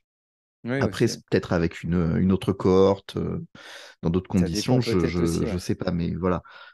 Euh, donc, euh, c'est chaque enseignant qui va, qui va fixer ses limites. Et en fonction ben, de son expérience, de son cadre d'exercice, de... et puis de ses objectifs pédagogiques, mmh effectivement, ça peut être intéressant d'aborder un sujet sensible si on pense que ça va apporter quelque chose aux élèves, ou au contraire, euh, c'est bien aussi de leur apprendre la tempérance et de dire qu'un sujet ne vaut pas le coup d'être débattu euh, pour le plaisir du débat. donc, euh, donc ouais, je pense que j'ai tendance, moi, à être parfois un petit peu autoritaire dans, dans la façon dont je mène les conseils d'élèves. dans la mesure où je, je vais faire un tri parfois un petit peu, un petit peu sévère dans les sujets qu'on qu'on va aborder. Par exemple, euh, à l'inverse, ben, moi, je travaille avec les ceintures de comportement. Les ceintures de comportement, elles ne sont pas votées en, conseil d'élèves, mais elles sont discutées en conseil d'élèves. C'est moi qui prends la décision de, les attribuer ou non. Parce que ben, si on les fait voter, c'est un concours de popularité. Et le comportement, c'est c'est pas un concours de popularité. Donc, euh, la première fois que j'ai le casse-pied de service qui avait tous ses copains qui disaient si, si, il mérite sa ceinture, ah bon? Dites-moi pourquoi vous pensez bah Parce qu'il est sympa, parce qu'il il a dit qu'il faisait tout ça. Oui, bah moi je suis pas du tout d'accord avec vous et c'est moi qui prends la décision. Mais je constate que je peux pas vous faire confiance quand je vous demande votre avis sur ce sujet. Donc euh, ça les a un petit peu calmés. Et voilà. Et bon, entre temps, on a fixé d'autres règles. Il y a qu'à partir d'un certain niveau de ceinture de comportement qu'on a le droit de donner son avis sur les, sur les ceintures des autres. voilà. Donc, euh, voilà, pareil pour accéder au, poste de président, euh, c'est il faut avoir un certain niveau de, ceinture de comportement. Ce qui veut dire que moi, en tant qu'adulte, en tant qu'enseignant, je fais suffisamment confiance à tel ou tel élève pour tenir un rôle pour avoir une responsabilité au sein de ma classe, au sein du fonctionnement que moi j'ai prévu dans la classe. Donc, euh, moi, ce que je dis en formation pour les enseignants qui ont un petit peu peur, c'est de toute façon, c'est toujours vous qui aurez le dernier mot. C'est pas parce que les élèves ont droit à la parole qu'ils ont le droit à la décision. On peut toujours arrêter un conseil d'élèves à tout moment en disant stop, ça dérape. C'est pas du tout l'objectif. On est là pour travailler, on est là pour apprendre. À partir du moment où on n'est plus dans ce cadre-là, on a toujours une bonne raison d'arrêter le conseil. Et ensuite, après, bah, c'est dans la préparation du conseil, euh, trier les sujets trop sensibles ou qui n'ont pas leur place au sein du conseil euh, pour, euh, pour éviter les dérapages, en fait. Et je dirais éventuellement, parce que c'est donc parfait ce que tu as dit, hein. mais si jamais on se retrouve, on se retrouve face à un cas, voilà, on a arrêté le conseil, mais on, s'est senti dépassé parce que ça arrive. On ne sait pas comment gérer. Euh, on se dit, oh là là, mais là, le truc qui vient de me tomber dessus. Et, et du coup, parfois, ça peut créer une peur de se relancer. Euh, où tu dis, oh là, cette classe, c'est fini. Plus jamais, voilà. Bon, des fois, c'est ce qu'il faut, hein. mais je trouve ça intéressant des fois d'en parler aussi avec d'autres enseignants qui ont pratiqué ou pas, et de, voir leur avis et quelles solutions vraiment mm. orientées. Alors, parfois, ça tourne un peu au moi-je, moi-je, moi-je. Bon, bah, on fera abstraction du côté moi-je, parce que des fois, on n'a que sa propre expérience aussi à apporter. Euh, c'est pas forcément un excès de, confiance en soi, mais en dehors de ça, les personnes, si elles sont bien aussi dans cette optique d'essayer de trouver une solution, enfin moi j'ai deux trois collègues à qui j'aime bien réfléchir. On fait pas les mêmes choses, mais quand je, tombe sur un os comme ça, j'aime bien leur parler. Ben voilà, moi ce que je vois, j'aimerais ton avis parce que je ne sais pas. Je suis pas, je suis pas convaincue. Je... Vas-y, dis-moi ce que tu en penses. Et puis on en parle. Et, euh, euh, et, mine de rien, même si on ne va pas faire ce qu'a dit le collègue, alors c'est bien de s'ouvrir quand même à ce que disent les collègues, ils n'ont pas toujours tort. Euh, mais, mais même si au bout du compte, on ne fait pas ce qu'ils ont proposé, ça nous aura fait réfléchir. Et, euh, et, ça nous aura assis dans nos convictions ou pas, ou voilà. Mais en tout cas, ça nous aide à avancer et ça évite le côté oh là là, une fois il y a eu un problème, je fais plus. qui est un peu dommage parce que vraiment, c'est un dispositif. Euh, c'est celui, euh, je pense que probablement je n'abandonnerai jamais de ma carrière. Alors, il faut jamais dire jamais, mais euh, il est vraiment trop formidable et trop riche d'apprentissage pour, pour que je le laisse de côté. Et eh ben, je pense qu'on a fait le tour sur, sur de quoi on parle. Hein. On a parlé un peu de tout, effectivement. Et, et, et d'ailleurs, sur ce que tu disais, je ne vais pas faire de la pub sur mon blog, mais j'avais fait une série d'articles sur la PD institutionnelle. Et en fait, j'avais en fait, parce que j'avais fait un questionnaire à la base en cherchant des, mmh, profs qui pratiquaient la pédagogie institutionnelle et je leur avais demandé quelle institution justement ils pratiquaient et des petites questions dessus. Et donc, du coup, effectivement, sur cet article, on a le retour enseignant là-dessus. Avant de passer au dernier atelier, je voulais juste vous demander l'organisation spatiale dans votre classe quand vous faites le conseil. Charlène, comment tu te places, toi? Alors, au tout début, c'était dans la classe. Donc, j'ai appris à mes élèves à déplacer les tables pour qu'on se mette en cercle, euh, qu'on puisse tous se voir. On était un petit peu serré, mais voilà, ça, ça marchait pas mal. Ils aimaient bien ce petit côté-là. Enfin voilà, ça, on préparait le conseil comme ça. Euh, là, cette année, euh, enfin c'est depuis que je suis sur cette école plutôt, la salle de musique est libre sur ce créneau-là, celle qu'on occupe pour faire classe orchestre. Donc on y mmh retourne aussi pour faire notre conseil, ça va bien. Et cette année, c'est la première année que je fais ça, mais on reste assis à nos places. parce que dans la classe, euh, ça a sauvé mon conseil. Parce qu'en fait, bizarrement, dès qu'ils sont assis en cercle et qu'ils se regardent tous, bah ça y est, ça s'excite, ça s'agite, on peut plus parler. Et donc justement, je me retrouvais sans arrêt à faire que la police sur les prises de parole. C'était très fatigant. Donc, euh, d'ailleurs, j'ai fait sauter une semaine. Je dis, oh, mais là, on fera pas conseil. Il faut que je réfléchisse. Je j'ai pas d'idée de solution là tout de suite. Et puis, euh, un jour, on n'a pas eu le temps. Je dis, bon, allez, on fait dans la classe. Euh, parce que le temps qu'on se déplace et tout, on n'aura jamais le temps de faire conseil. Et ça s'est super bien passé. Donc, pour l'instant, on maintient comme ça. C'est dommage parce qu'on se regarde pas tous et que voilà. Bah mais ils ont une bonne qualité d'écoute ils ont une bonne qualité d'écoute. On n'est pas trop nombreux parce que le vendredi après-midi, j'ai trois élèves en moins. Donc on est, on est 19 dans la classe. Euh, ah ouais, c'est très très confortable. bah ouais, cette année, vraiment tout petit effectif. Donc on ferme, hein, parce que ça devenait un peu trop confortable, tu vois. mais ça, c'est un autre problème. C'est ça. Mais en tout cas, s'ils s'écoutent, qu'ils arrivent à, interagir, à répondre les uns aux autres, à se regarder, parce que quand même, j'ai un grand U avec une table au milieu, donc bon, on se voit quand même. Hein, ça, ça, peut aussi très bien se passer comme ça. Et toi, Thomas, comment tu te places dans ta classe? T'as une grande classe gigantesque, toi, c'est vrai. Ben, euh, ouais, j'ai une grande classe gigantesque, mais on n'est pas 19. Euh, le truc, c'est que nous, on n'a pas de. On n'a pas de locaux euh, vides dans l'école, donc ben, on est condamné à rester en classe. Et bon, avant, je faisais mettre les tables en cercle, machin. Mmh ça prend beaucoup de temps et je trouve que dans la pratique, une fois que les élèves sont dedans, en fait, ça apporte plus grand chose. Donc on a, on a très vite arrêté. On a dit on va, on va avoir un peu plus de temps pour discuter plutôt que qu'à s'installer puis arranger derrière. voilà. Et donc on fait ça en classe. Je laisse la place au tableau, au président, à son secrétaire. Et après, c'est le, le, président qui, qui s'organise comme il préfère. Donc, il y a certains, mmh. certains présidents qui restent au tableau, qui ne bougent pas pendant la, séance. D'autres qui vont circuler dans la classe à chaque fois qu'ils vont donner la parole, ils s'approchent de la personne qui a la parole, etc. Et j'en ai d'autres qui vont se mettre au fond de la classe parce qu'on a un îlot qui est vide au fond de la classe et qu'ils aiment bien avoir cet espace pour étaler les, tous les billets qu'ils vont avoir à lire, pour prendre des notes, ce genre de choses. Donc en fait, c'est très très libre et c'est chaque président qui s'organise comme il veut et ça n'a jamais vraiment posé de problème. D'accord. Bah, moi, j'aime bien. Et après, quand il fait beau, parce qu'on est dans le sud, on, va dehors. Ah bah, j'allais dire. Et, voilà, si tous, tous, les adeptes de l'école dehors, faites ça. dans le centre de la France. c'est trop bien.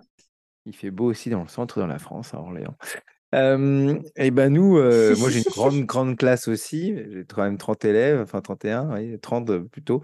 Et donc du coup, moi j'aime bien qu'on se mette en cercle pour qu'on se voit tous et qu'on se regarde. Donc j'ai la place avec mon, mon coin rassemblement devant, avec le tapis. on a la place de, de faire un grand cercle et d'essayer de se voir tous pour, pour pouvoir. je trouve ça important qu'on se regarde après. voilà, chacun chaque, chaque enseignant met en place ce, conseil comme il le souhaite et comme tu dis aussi le président peut, peut faire différemment, mais on peut essayer plein de choses année, aussi. et chaque année aussi en fonction des cohortes. Mais voilà, j'aime bien mmh. qu'on se regarde. Bon là, ça va, ça me pose pas trop de problème vu le, le, peu de, de regroupement de conseils qu'on fait dans l'année. Mais, mais, mais sinon, oui, j'aime bien qu'on se regroupe et ils aiment bien venir s'asseoir. alors, moi, au début, je suis dans le cercle, être près de moi, ils aiment bien aussi. Toi aussi, laisse une place géante à côté d'eux pour être sûr que tu vas te mettre là. Vous pouvez me laisser un peu d'air, s'il vous plaît.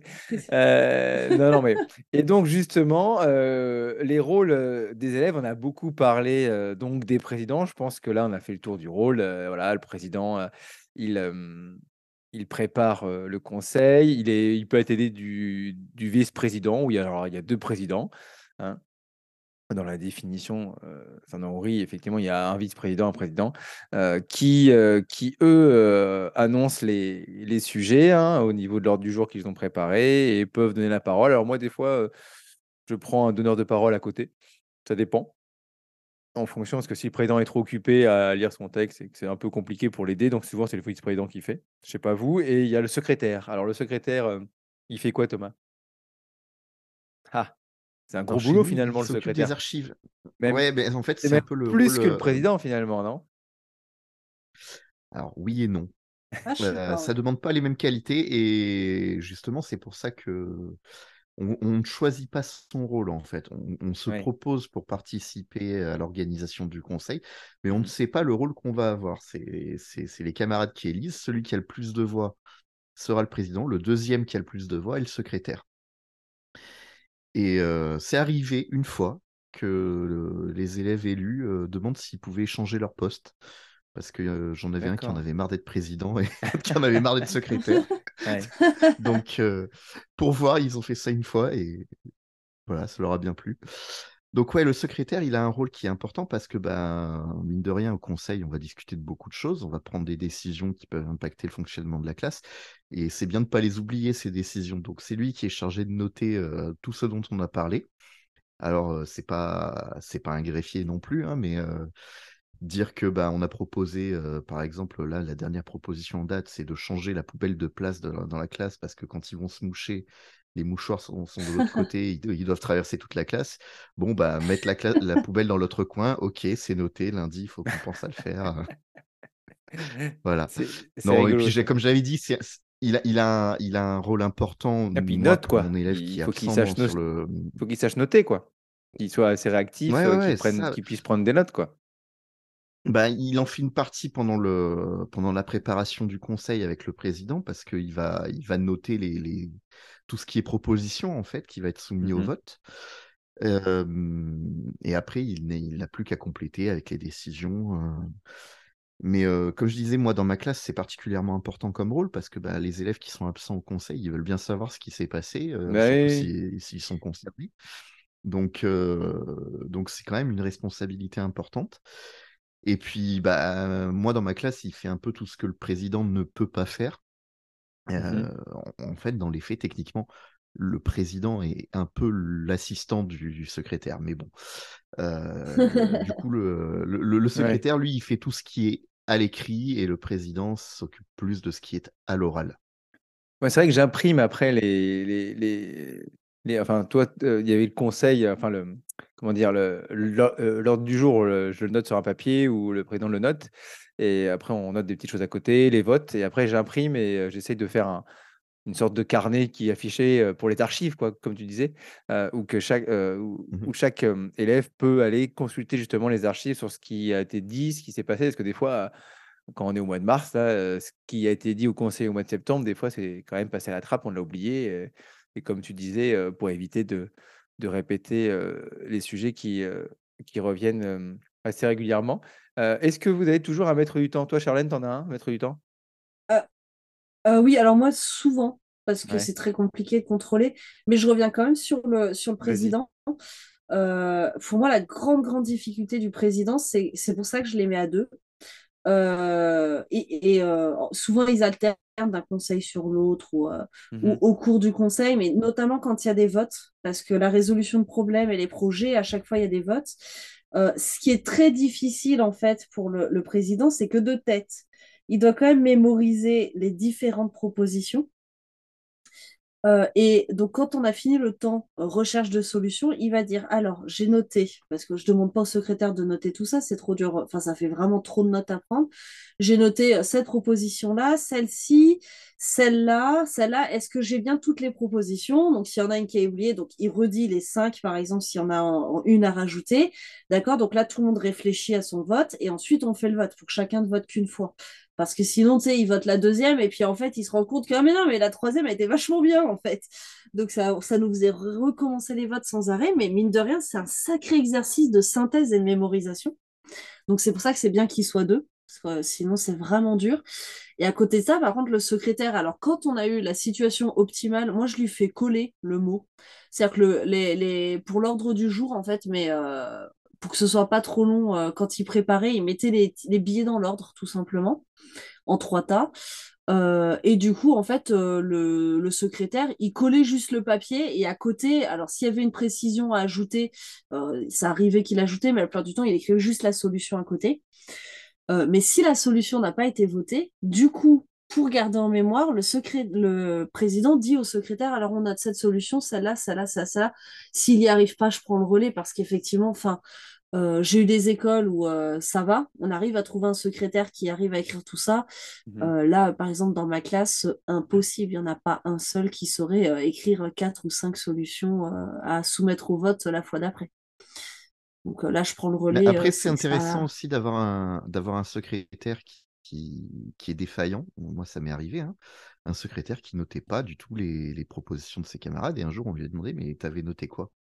Bah, rien. Ah, bon, bah, on n'a pas d'archives. On va être obligé de refaire un conseil pour en rediscuter. Ah, mais moi, je me souviens de ce qu'on avait dit. Ouais, mais c'est pas noté, donc on n'a aucune preuve. Eh oui. il n'a pas été réélu. ah oui, mais hein, c'est sûr. Mais là, là c'est une défaillance parce que c'est, on va dire, peut-être un manque d'investissement ou je sais pas, en tout cas, il a peut-être pas compris et mesuré l'importance de son rôle. Euh, donc là, je suis parfaitement d'accord, mais quand tu vois, c'est, enfin, j'ai des élèves au niveau très, très, très, très bas.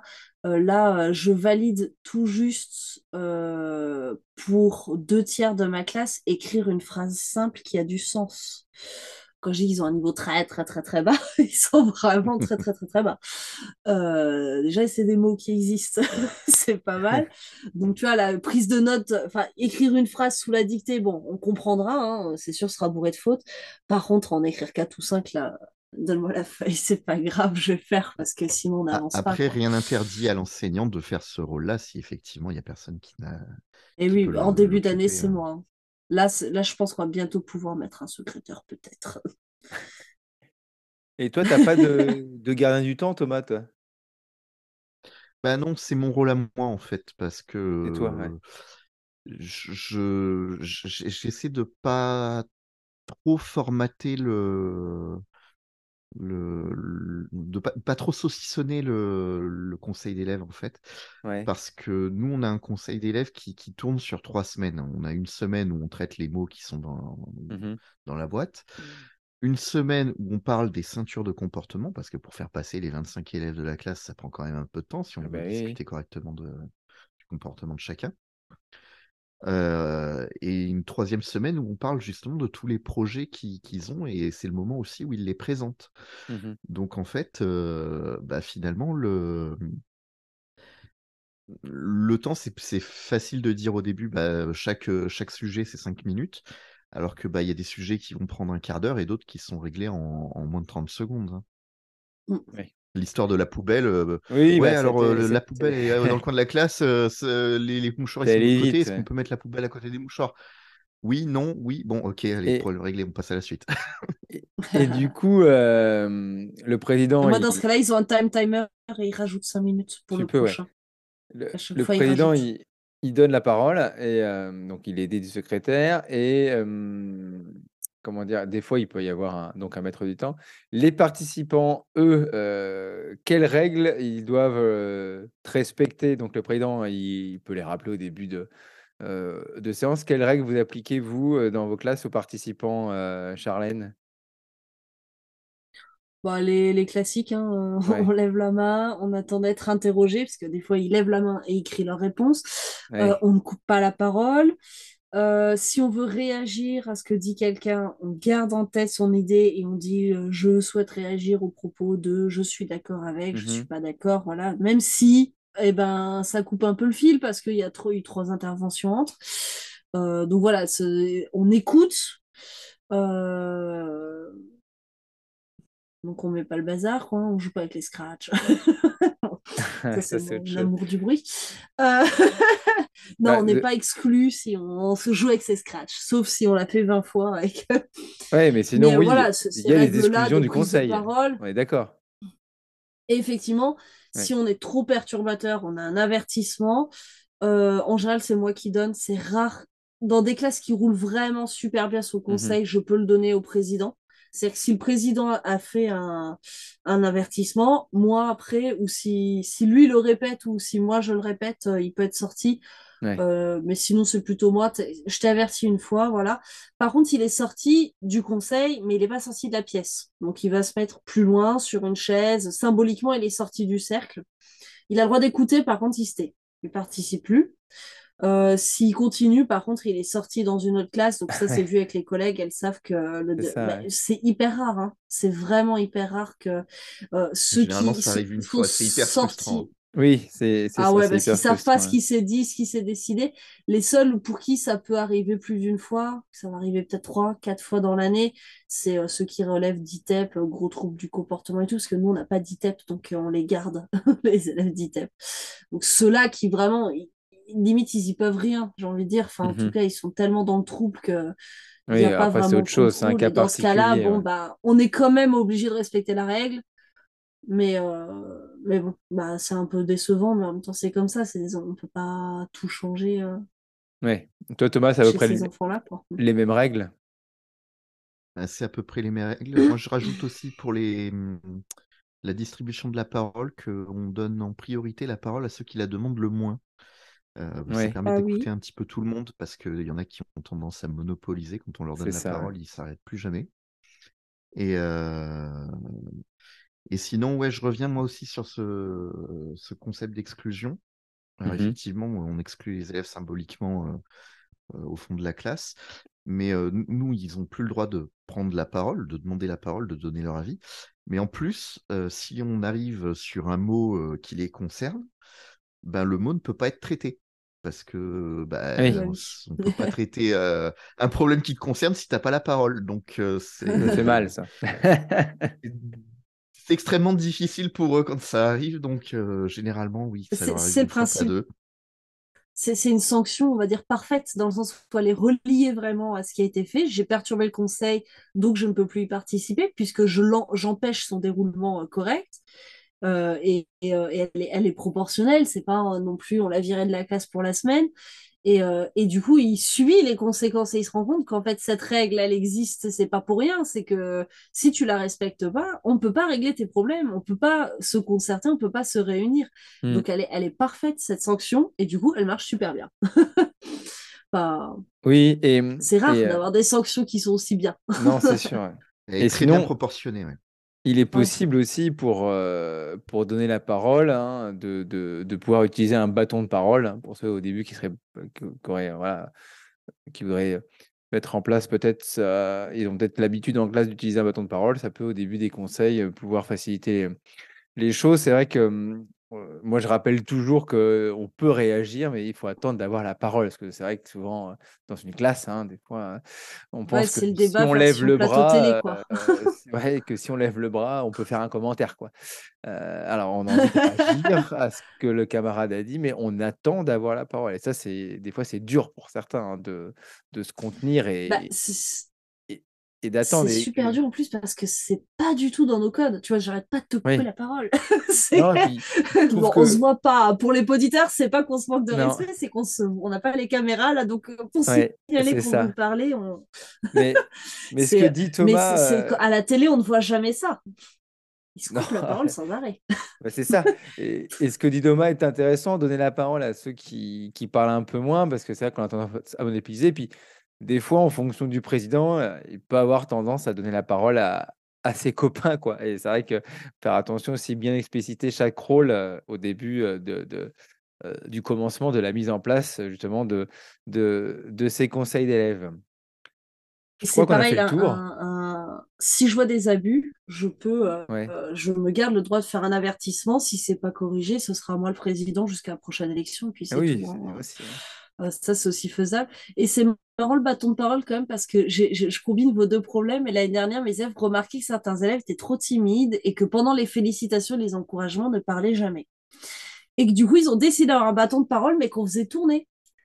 Donc on faisait un tour et ils avaient le droit Mhm. de sauter leur tour de parole. Et souvent au deuxième tour, quand même, euh, j'avais quasi tout le monde qui avait parlé au moins une fois. Et moi, j'y croyais pas du tout à cette solution. Je me suis dit, bah non, ils ont pas envie de parler, ils vont juste passer leur tour. Bah non, en fait, ça a marché. Et c'est peut-être un truc important sur le conseil, je trouve, c'est de se dire que des fois, les solutions, on n'y croit pas du tout, on les trouve un peu nulles. Euh, parfois, il n'y a même pas de solution, mais le seul fait d'en avoir parlé, d'avoir décortiqué le problème, d'avoir réfléchi, ça permet aux élèves aussi de se rendre compte de leur part de responsabilité, de l'importance de ce qu'ils font, du sens qu'il y a derrière tout ça. Et des fois, ça se règle presque comme par magie, et ça, c'est trop chouette aussi. Ouais, c'est vrai. Est-ce que Thomas, tu voudrais rajouter euh, quelque chose sur ce conseil d'élèves? Alors moi, je vais euh, rajouter un petit témoignage parce que hum, Alexa, arrête j'ai une collègue, euh, j'ai une collègue enseignante euh, ASH qui est venue dans ma classe assister à un conseil d'élèves une fois. Et son analyse m'a beaucoup éclairé sur la, pratique du conseil et ce que ça apporte aux élèves en fait.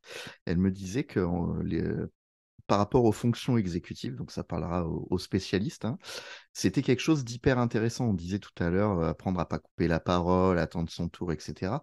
Bah, tout ça, c'est des choses qu'on demande aux élèves au quotidien, mais en fait, on le travaille pas vraiment.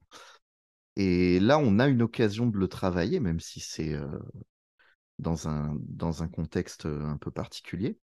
Donc tout ce qui est l'inhibition, la flexibilité mentale, le fait d'écouter ses camarades, de changer d'avis, de se laisser convaincre, de chercher des arguments pour convaincre les autres. Tout ça, c'est des choses qu'on n'a pas forcément l'occasion de faire mmh bah, quand on fait du français, des maths, de la production d'écrit. Et du coup, c'est extrêmement riche, comme, comme disait Charlène tout à l'heure. C'est une activité que j'ai pas du tout envie d'arrêter dans ma classe, même si des fois, effectivement, c'est difficile parce que je trouve que ça apporte énormément aux élèves, au-delà du fonctionnement des institutions et du respect d'autrui et tout ça. C'est vraiment une activité, une fois qu'ils se, se la sont appropriée, ça les fait grandir, vraiment. Et il y a un avant et après conseil d'élèves quand, quand ils ont intégré les règles et qu'ils ont intégré le fonctionnement, qu'ils ont intégré les objectifs, ça devient vraiment des grands. Non, mais c'est ça. que je, vais rebondir. Attends, juste un truc, Charlène. Vas-y, rebondis-toi. non, je voulais juste dire, c'est ça, parce que souvent, euh, on disait tout à l'heure que ça prenait 45 minutes. Euh, on peut se dire, euh, on a des semaines de 22 heures, on a le programme à, à remplir, c'est quand même 45 minutes. donc, ça prend du temps sur les apprentissages, etc. Et comme vient de dire Thomas, il y a tellement d'apprentissages ou de choses qui se passent lors du conseil qui fait que finalement, ouais, mais regarde, même si on prend 45 minutes, que c'est qu'un vote, que c'est qu'un élu, qu'une responsabilité, tu fais ton EMC comme ça. Et non, en plus, oui, ça peut la carrément rentrer dans le un dictateur. ça peut carrément tu fais du vocabulaire, euh, approuver, euh, un consensus. Vas-y, Charlène, tu voulais rebondir. Oui, et bah, pas trop long hein, parce, qu'on avance un... notre émission. Ouais, j'essaye. vas-y, vas-y. mais j'ai eu une expérience similaire, mais j'ai participé à un programme euh, alors, qui était pour la lutte contre le tabagisme, en fait, mais qui s'appuyait sur les compétences psychosociales, en se disant que si il y avait une espèce d'ouverture sur les émotions, l'empathie, mais aussi sur la capacité de résistance euh, à, aux influences, euh, on pouvait créer des, enfants et enfin accompagner des enfants en tout cas vers, euh, vers plus de résistance au tabagisme, etc., à l'alcoolisme, mmh enfin toutes les choses très sympas auxquelles on peut être exposé pendant l'adolescence. Euh, et, donc, c'était censé être un projet euh, euh, tout nouveau, d'un truc qu'on fait jamais dans nos classes. Et effectivement, les séances, c'était des trucs nouveaux, mais elle était très impressionnée de voir à quel point les débats, les discussions étaient respectueuses, fluides, bien expliquées, bien argumentées, sans colère. Enfin, elle me disait, je crois que c'est la seule classe où je vois ça et je n'ai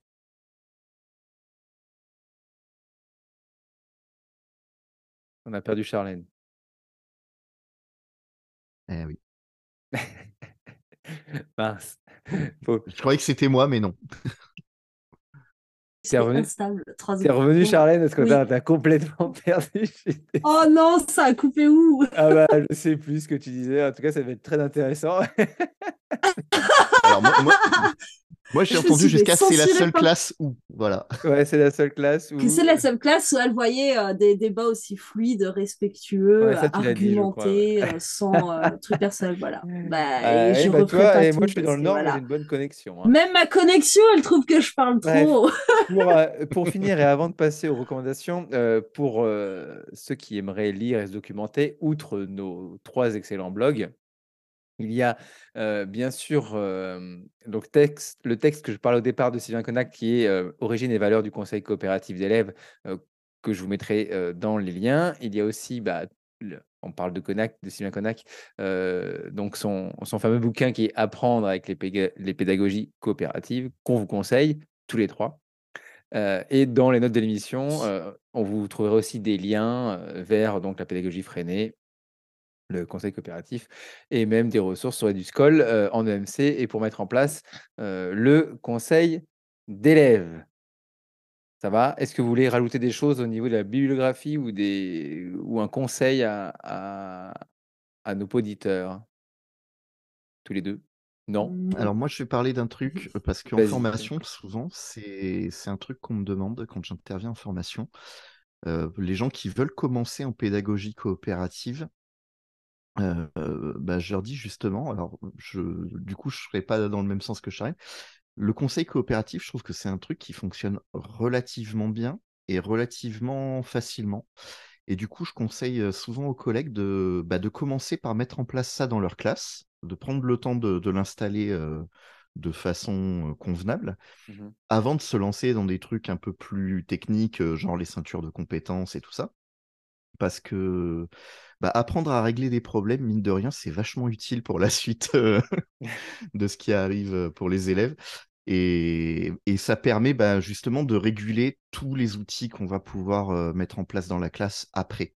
Je pense qu'on a fait une belle émission sur le conseil coopératif et que ça vous aura donné envie de vous lancer si vous ne l'avez pas encore mis en place dans votre classe et ou alors sinon ça vous aura conforté sur le fait de, de, l'utiliser. On va passer maintenant bah, au dernier, dernier chapitre, dernière partie du podcast. On finit toujours par nos recommandations. Et donc, pour commencer ces fameuses recommandations et pour terminer l'émission, hein, honneur aux, femmes. Et Charlène, est-ce que tu as une première recommandation à nous proposer? Alors, il y en a une, tout le monde connaît s'ils écouté le précédent podcast. Donc, tu veux commencer par tes hein. séries Vas-y, commence par tes séries. Ouais, par les séries, parce que là, que il y aura, aura peut-être moins débat, ne serait-ce que parce que vous ne connaissez pas. Il y a euh, Carnival Row, qui est, euh, qui est une série euh, avec Orlando Bloom. Pardon. Et alors, je ne sais pas dire son nom de famille, Cara Delevinge, de voilà, je ne sais pas le prononcer. Delevine, non Ouais, j'ai jamais su. Peu importe. Alors, bon. Donc sur Amazon Prime, c'est deux acteurs sur Amazon Prime. Elle sur Amazon qui, qui, sont un peu dans, un, dans un, une époque victorienne, mais, euh, mais très très euh, fantaisiste, puisqu'il y a des fées, il y a des, euh, il y a des, il y a des faunes, enfin, il y a tout un tas de créatures fantastiques, dont certaines vraiment dégueulasses. mais mais c'est voilà, c'est pas tout lisse, mais c'est pas non plus trop trash. C'est vraiment, euh, c'est vraiment assez intéressant. Ça parle de racisme, ça parle de, euh, de ghetto, ça parle de politique. Et puis là-dedans, il y a des histoires, bah, quand même des romances, il y a des complots politiques. Enfin, il y a vraiment plein de trucs. Et, euh, et c'est vraiment une série que j'avais découvert pendant le confinement pour la saison 1 et qui du coup, euh, le, le, le, apparemment le tournage c'était une catastrophe pour la saison 2 sans arrêt repoussé, tout ça, puisque du coup ils ont pris le Covid euh, dans les dents juste après. Donc là ils ont fait une deuxième et dernière saison qui est vraiment très très mhm. chouette. Euh, on en aurait aimé une troisième, mais bon, il n'y aura pas. et ça se finit, ça se finit vraiment complètement. Ils savaient que c'était la dernière, donc c'est bien bouclé quand même. Et puis Shadow and Bone, alors là, j'ai pas encore vu la saison 2 qui est déjà disponible sur Netflix, mais j'ai adoré pareil la saison 1. Il y a des petites facilités, enfin, on sent un peu le young adulte derrière tout ça, mais, euh, mais ça reste très très acceptable. On est très loin des productions euh, qu'on a habituellement. Euh, ça parle de quoi? qui, qui aussi. Alors, euh, on est, je dirais qu'on est dans un univers euh, un peu d'inspiration russe hein, dans le, design des, personnages, tout ça. Euh, voilà, bon, c'est pas. Mais justement, c'est pas un univers rose. Alors, il y a des gens qui font de la magie, mais il y a des catégories de magiciens. Il y en a qui contrôlent le vent, il y en a. Enfin, voilà, ils ont vraiment des, des, des, castes et des catégories comme ça et ils s'entraînent dans une sorte d'académie. ça, puis après, il y a le bas peuple hein, qui est pauvre, tout ça, qui fait la guerre, parce qu'il y a la guerre aussi dans tout ça. Et puis par-dessus, ils ont en fait ils ont mélangé l'histoire de deux séries de livres. Donc il y a ce côté-là avec tout un, côté un peu épique, il y a un grand méchant qui maîtrise les ténèbres. Et puis, euh, et puis voilà, bah, c'est un peu la lutte contre ce grand méchant. Mais alors déjà, il faut trouver qui est le grand méchant. Euh, et puis par, par-dessus, ils ont mis une autre histoire qui est plutôt côté gangster. Il y a un casse et tout ça qui s'organise. Alors bien sûr, les deux histoires vont se rencontrer. Hein. Euh, et, ça donne des personnages assez frais et, euh, c'est euh, c'est pas trop cliché quoi donc c'est assez sympa à regarder aussi dans le domaine de la fantasy. Et toi Thomas tu les as vus ces deux séries ou pas? Parce que moi pas du tout. Hein. Pas du tout. Je suis je suis pas vraiment amateur de séries parce que c'est souvent trop long à mon goût. Donc, vraiment, pour que je regarde une série en entier, il faut, et... faut que j'accroche. Là, c'est des séries en 9-10 épisodes. Hein, donc, c'est vraiment des Toi, tu as bien aimé. Alors, parce que j'ai le temps de m'ennuyer. je suis désolé, Charlène, mais c'est pas toi, mais j'ai pas du tout envie de la regarder.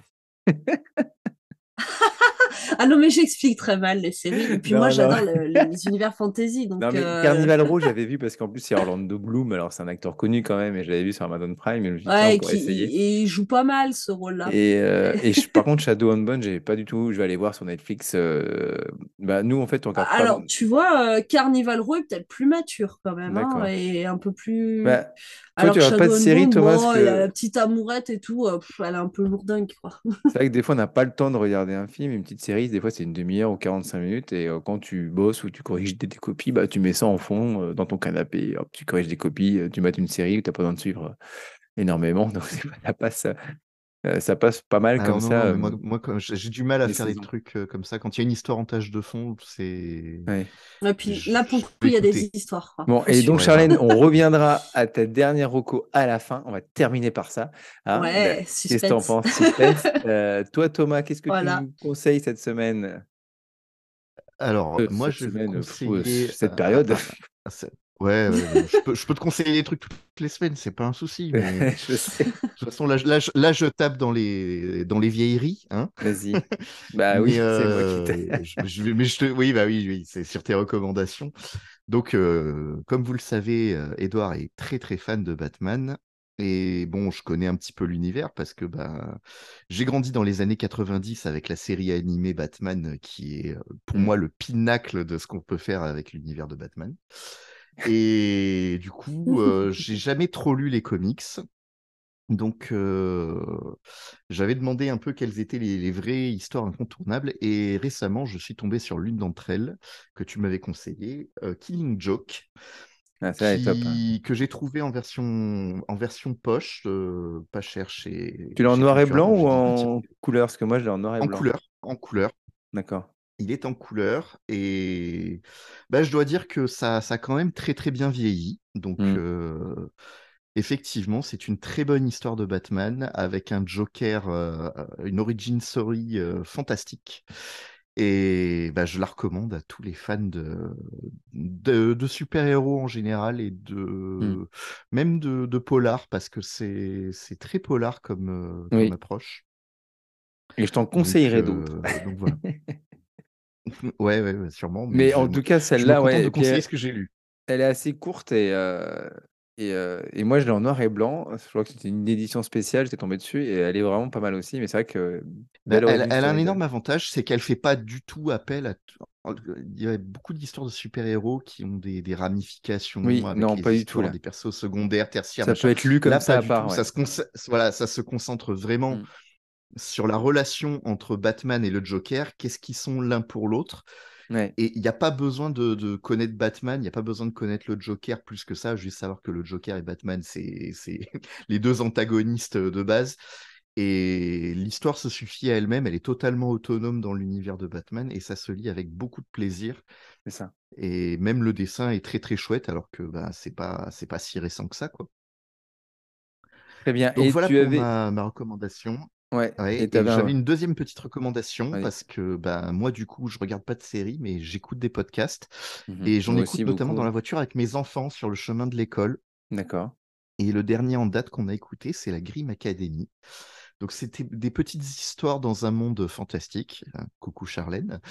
Euh, avec un certain monsieur Grimm qui, qui, qui, qui dirige une école de magie qui va s'occuper des créatures magiques, etc.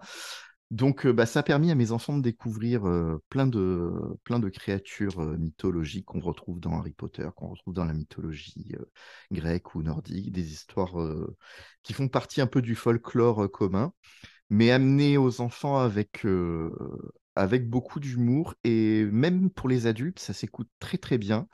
Et je ferai une petite dédicace à notre, à notre cher ami Parkamat si jamais il écoute ce podcast. Il y a des jeux de mots qui sont pour lui à l'intérieur. Les enfants n'ont rien compris, mais moi été plié en deux. D'accord. je demande à ma fille si elle, si, si elle écoute, qu'elle écoute beaucoup de podcasts également. Et j'ai noté Grim Academy. Et c'est noté. Super. Et, bah moi aussi, si, si tu parles d'un podcast, euh, j'en ai un podcast que j'ai découvert il n'y a pas si longtemps et ils en ont, il en est au 257e épisode. Donc, ah oui. il n'est jamais trop tard pour découvrir un nouveau podcast que j'aime bien écouter, que j'ai découvert que ça change un peu parce que j'écoute aussi beaucoup, beaucoup de, de, de, podcasts sur le sport, le running, la nutrition, etc. Et euh, là, c'est, euh, il s'appelle Vlan, V-L-A-N. C'est Grégory Pouy. Et donc, sa, description, c'est être serein dans une société en mouvement, écologie, géopolitique, développement personnel, sexualité. Tous les mardis, on parle avec des chercheurs et chercheuses pour mieux vous aider à comprendre où nous allons. donc, c'est société et culture. Et, à chaque fois, il a un invité. il parle de, de plein de, de sujets divers. Il y a donc, la jeunesse avec Salomé Saké qui a sorti un livre que je suis en train de lire aussi, c'est Sois jeune et tais-toi, les désertifications, il y avait le monde qui change, comprendre un peu ce qui va se passer, voilà, le futur des transports, tout ce qui est société. Et c'est bien fait, c'est très intéressant. Et les, les, les invités intervenants sont de qualité. Je ne sais pas si, si vous connaissiez. Pas du tout, mais ça m'intéresse bien parce que alors moi je suis j'écoute euh, France Culture en radio que j'écoute pas souvent, mais euh, parce que j'écoute plutôt des romans ou en ce moment de la musique à fond pour me donner un peu d'énergie le matin. Oui aussi c'est bien. Mais, en tout euh, cas si tu veux aller faire un tour, mais ça m'intéresse ça pour le coup. Il y a plein de sujets divers et variés. Il y en a qui sont que j'ai pas écouté, il y en a qui m'intéressent plus que d'autres et et c'est vrai que moi, j'aime bien. Donc, je vous conseille d'aller voir. Après, il faut, voilà, il faut piocher. Comme, comme je vous disais, il a plus de 257 épisodes. Donc, il y a de quoi choisir et d'en faire une petite sélection pour choisir les liens. Et les, mes deuxièmes recommandations, parce que je suis un peu en, ce moment dans, le, dans la nutrition, etc., dans, dans l'alimentation, un peu une prise de conscience ou autre. je ne sais pas comment on peut appeler ça. et j'ai lu les deux livres de Hugo Clément, qui fait aussi l'émission Sur le front sur France 5, qui est un journaliste euh, assez écologique et végétarien, euh, qui, euh, qui a écrit deux livres. Donc, il y a quelques années, c'est Comment j'ai arrêté de manger des animaux. Et j'en ai fait d'ailleurs un, un, post sur, sur Instagram. Et les lapins ne mangent pas de carottes. Effectivement, ça peut être dangereux pour eux, les carottes, les lapins. Ils mangent des fans, mais pas de, de carottes. D'ailleurs, il explique que c'est Bugs Bunny, effectivement, la représentation de, Bugs Bunny qui aurait lancé cette croyance que les lapins adorent les, les carottes. Toujours est-il que ça a fait prendre conscience de pas mal de choses. Si vous aimez manger de la viande et vous continuez, vous voulez continuer et pas vous, vous culpabiliser d'en manger, ne lisez pas comment j'ai arrêté de manger des animaux. Parce qu'après, c'est pas facile de ah, dire, le, ah ouais, tiens, je mangerais bien un gros beefsteak. Euh, donc du coup, bah, le, titre déjà, il est très. Euh, ah, oui, mais il bah explique un peu son, voilà comment il en est arrivé là, parce que ça a été progressif chez lui. Au début, il a dit j'arrête de manger de la viande, mais il a son son père qui était pêcheur, donc il a toujours mangé un peu de poisson. Après, il a vraiment arrêté. Et, et c'est vrai que moi, du coup, je, je mangeais déjà plus beaucoup de viande. Hein, on en mangeait de moins en moins dans ma famille avec ma femme ma fille. Et, là, c'est vrai que j'ai vraiment envie, en plus d'en manger vraiment de, moins en moins, voire presque plus. parce que aussi pour, pour l'écologie, pour, pour plein de choses. Et par contre, effectivement, comme il dit dans le livre, moi, je, pour l'instant, le poisson et, et les huîtres, surtout que depuis cet été, j'aime les huîtres. Ouais, mais si tu es plutôt du côté ouest du pays, le poisson, ça va. Tu vois Alors, à ouais, non, mais après. ça allume un peu. Hein. C'est surtout, surtout donner des, des, des, des après aussi, donner de l'argent et favoriser le. C'est l'élevage intensif le problème. Après, bah quand je suis en Bretagne, le poisson que je mange, c'est celui que je vais pêcher en étant sur le bateau avec mon père et mon grand-père. On va à la pêche, on pêche deux, trois dorades qu'on mange ensuite. Donc, voilà, il y a tout un. Oui, comme tous ceux qui vivent à la campagne, c'est mon cas. Enfin, je connais les gens en fait qui, euh, qui, voilà, donc élèvent ça... les vaches qui font la viande qui est mangée. Eux-mêmes, quoi. Alors, c'est vrai que... le problème, c'est qu'on a de choses se compter. Euh... Oui, mais si l'autre, il arrête pas de manger de la viande, du coup, moi, il faut que j'arrête totalement par effet de moyenne. On arrivera à, calmer le jeu. Et en même temps, mmh. c'est difficile de se dire ça parce que, euh, bon, alors, on aime, on a des problèmes de santé, ou voilà, mais on en avait discuté. Euh, c'est voilà. Et puis le, le, mon paysan du coin qui a 15 vaches, arrêter de lui acheter sa viande, enfin lui il va arrêter de vivre aussi. Bah, oui, non, mais il y a tout un. Arrêter de lui acheter de la viande, il vivra bien. Il y a, il y a tout un processus, mais voilà, il y a aussi l'explication de, dire qu'on a plein de terres agricoles, mais qu'en fait, plus le, plus de production agricole qu'on a, c'est pour nourrir les animaux qu'on va manger ensuite, quoi. Alors que si on utilisait un peu moins ça, on pourrait nourrir peut-être plus de, plus de personnes en, en, céréales ou autres. Et, c'est vrai que ça fait réfléchir et mmh. qu'on voit aussi qu'on utilise 15 000 litres, 15 000 litres d'eau pour faire un, ah, kilo de, de steak. C'est affreux. Après, il y a aussi plein de plein de bémols dans les régimes végétariens avec le soja, même si la plupart de la production de soja, c'est pour nourrir encore les animaux. et amandes ou avocats aussi, tout ce qui est champ où on fait des avocats dans les pays, c'est vrai que c'est une catastrophe mais, mais voilà, ça fait réfléchir. En tout cas, euh, si vous avez envie mmh. d'y réfléchir et que le sujet vous questionne, euh, il y, a, y, a, pas mal de podcasts sur, sur le végétarien, sur manger moins de viande. Mais ces livres d'Hugo Clément sont pas mal écrits. Et donc, je vous les conseille si jamais vous voulez vous documenter sur, sur le sujet et réfléchir à ça. Et moi, ça m'a aussi poussé à, à, revoir un peu mon alimentation. Mais au fait, de, de, faire plus attention à ce que je mangeais. Et aussi, ça m'a remis en cuisine. donc, du coup, je, je passe pas mal de temps en ce moment à préparer des gâteaux, des, plats, des choses que je faisais pas avant et que je prenais pas le temps de faire. Et là, je me suis dit, bah tiens, je vais prendre le temps au lieu de faire des trucs à la con, j'en sais rien de quoi, mais autre chose, je sais pas ce que c'était avant. En tout cas, je passe plus de temps en cuisine à, à, faire des choses qui me plaisent et qui me donnent envie de, manger. Alors, beaucoup sans viande, hein, j'avoue, en ce moment, mais euh, voilà, mature. En tout cas, euh, voilà pour euh, euh, ces, recommandations. Et on va finir avec notre grosse décision. On va essayer de pas faire trop long parce que sinon, on va faire plus de recommandations que d'émissions sur le conseil coopératif. C'est vrai qu'on est long là. Euh, allez, vas-y, euh, lance. Bah, euh, on s'était dit au précédent podcast que ce serait celle de tous les trois, mais comme j'ai rempli en premier, c'est moi.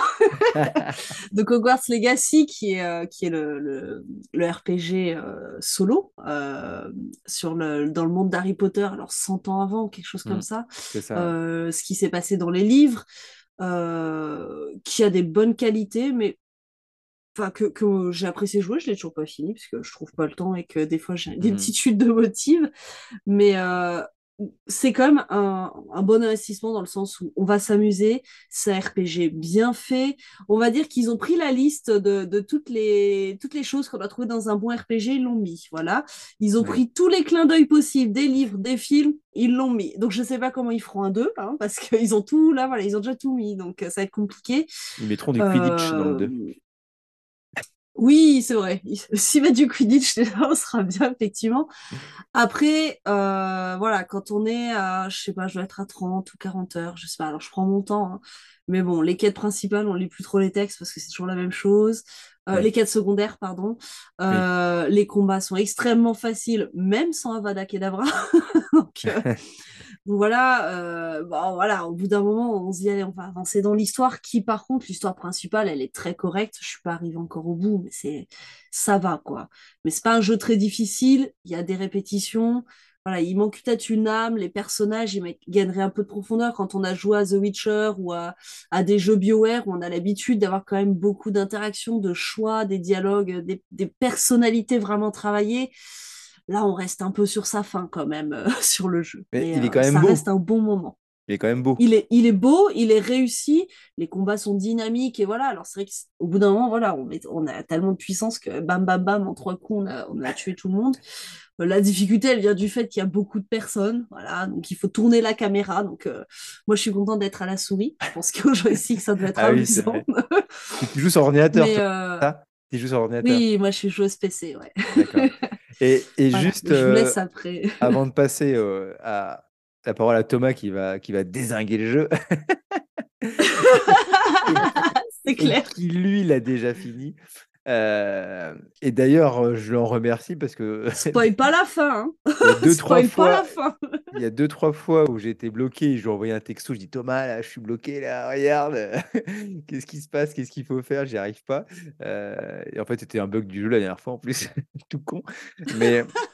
Toujours bah, la seule fois que j'ai coincé, c'est un bug aussi. Moi aussi, je prends énormément de temps. J'avance pas beaucoup parce que j'ai pas le temps d'y jouer et j'y joue presque qu'avec ma fille qui est fan d'Harry Potter. Et donc, elle, elle fait toutes les choses annexes et voire même elle se promène, elle va essayer d'attraper des nifleurs, des licornes, des machins.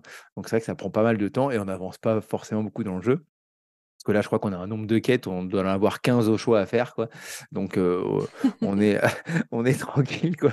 Mais, mais c'est pas grave. Au moins, comme tu dis, Charlène, c'est un bon investissement. Il va nous prendre du temps, il va nous durer longtemps. Euh, donc, effectivement, les quêtes sont répétitives, c'est toujours un peu la même chose. Quand tu traverses euh, tout, toute la ville ou emballé, bah, il faut bien trois quarts d'heure, quoi. Heureusement, il n'y a pas d'embouteillage. mais, mais voilà, c'est beau, c'est joli, on est vraiment dans l'univers Harry Potter, il y a tous les codes. Euh, donc euh, après, effectivement, il y a certains personnages qui manquent de le, C'était le gros kiff d'explorer euh, le mais, Poudlard. Mais, une fois que tu l'as fait, tu l'as fait. Ouais, quand tu vas dans la salle. Et puis même dans les films, on voit jamais. parce que là, du coup, je, suis, je suis un pauvre souffle.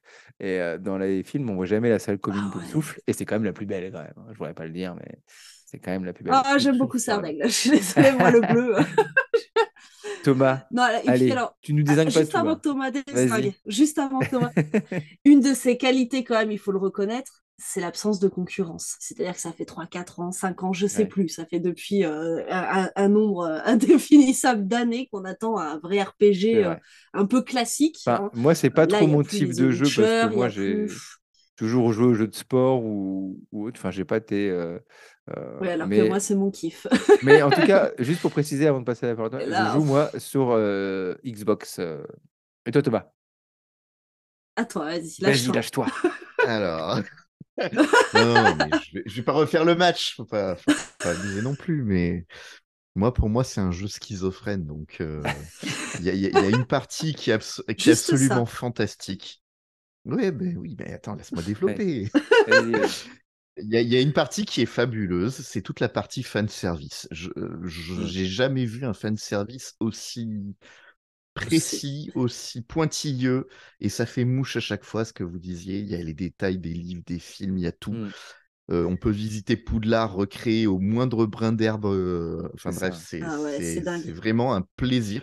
Bon, et après, il y a le gameplay qui, pour moi, fait ce qu'il peut, mais il y a des choix étranges. Euh, qui font que bah, les combats, c'est sympa, mais euh, devoir changer de. Alors, moi, je joue à la manette, je ne suis pas joueur PC parce que j'ai pas de PC. Il n'a pas aimé les, dernières chaleurs, malheureusement, mon PC. Donc, je joue sur console, moi aussi. Et devoir changer de, de famille de sorts, avoir des sorts, ne serait-ce que pour s'occuper des, Mais ils l'ont laissé sur des PC. créatures.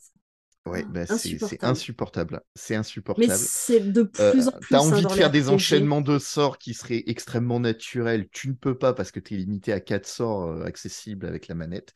Et donc, je découvre que sur PC, c'est pareil, c'est encore plus débile que ce que je pensais. Parce que c'est euh, Mais avec la molette, on switch facilement. oui, oui, non, mais avec la manette, tu t'en sors. Et les aussi, boutons, avec les boutons latéraux aussi, ça va. voilà. Et, euh, et puis après, bon, faut reconnaître qu'une fois que tu sors de Poudlard et de Préolard, bah, il n'y a pas grand chose à, il y a pas grand chose à voir, quoi, malheureusement. C'est, c'est, c'est un monde de RPG euh, assez générique.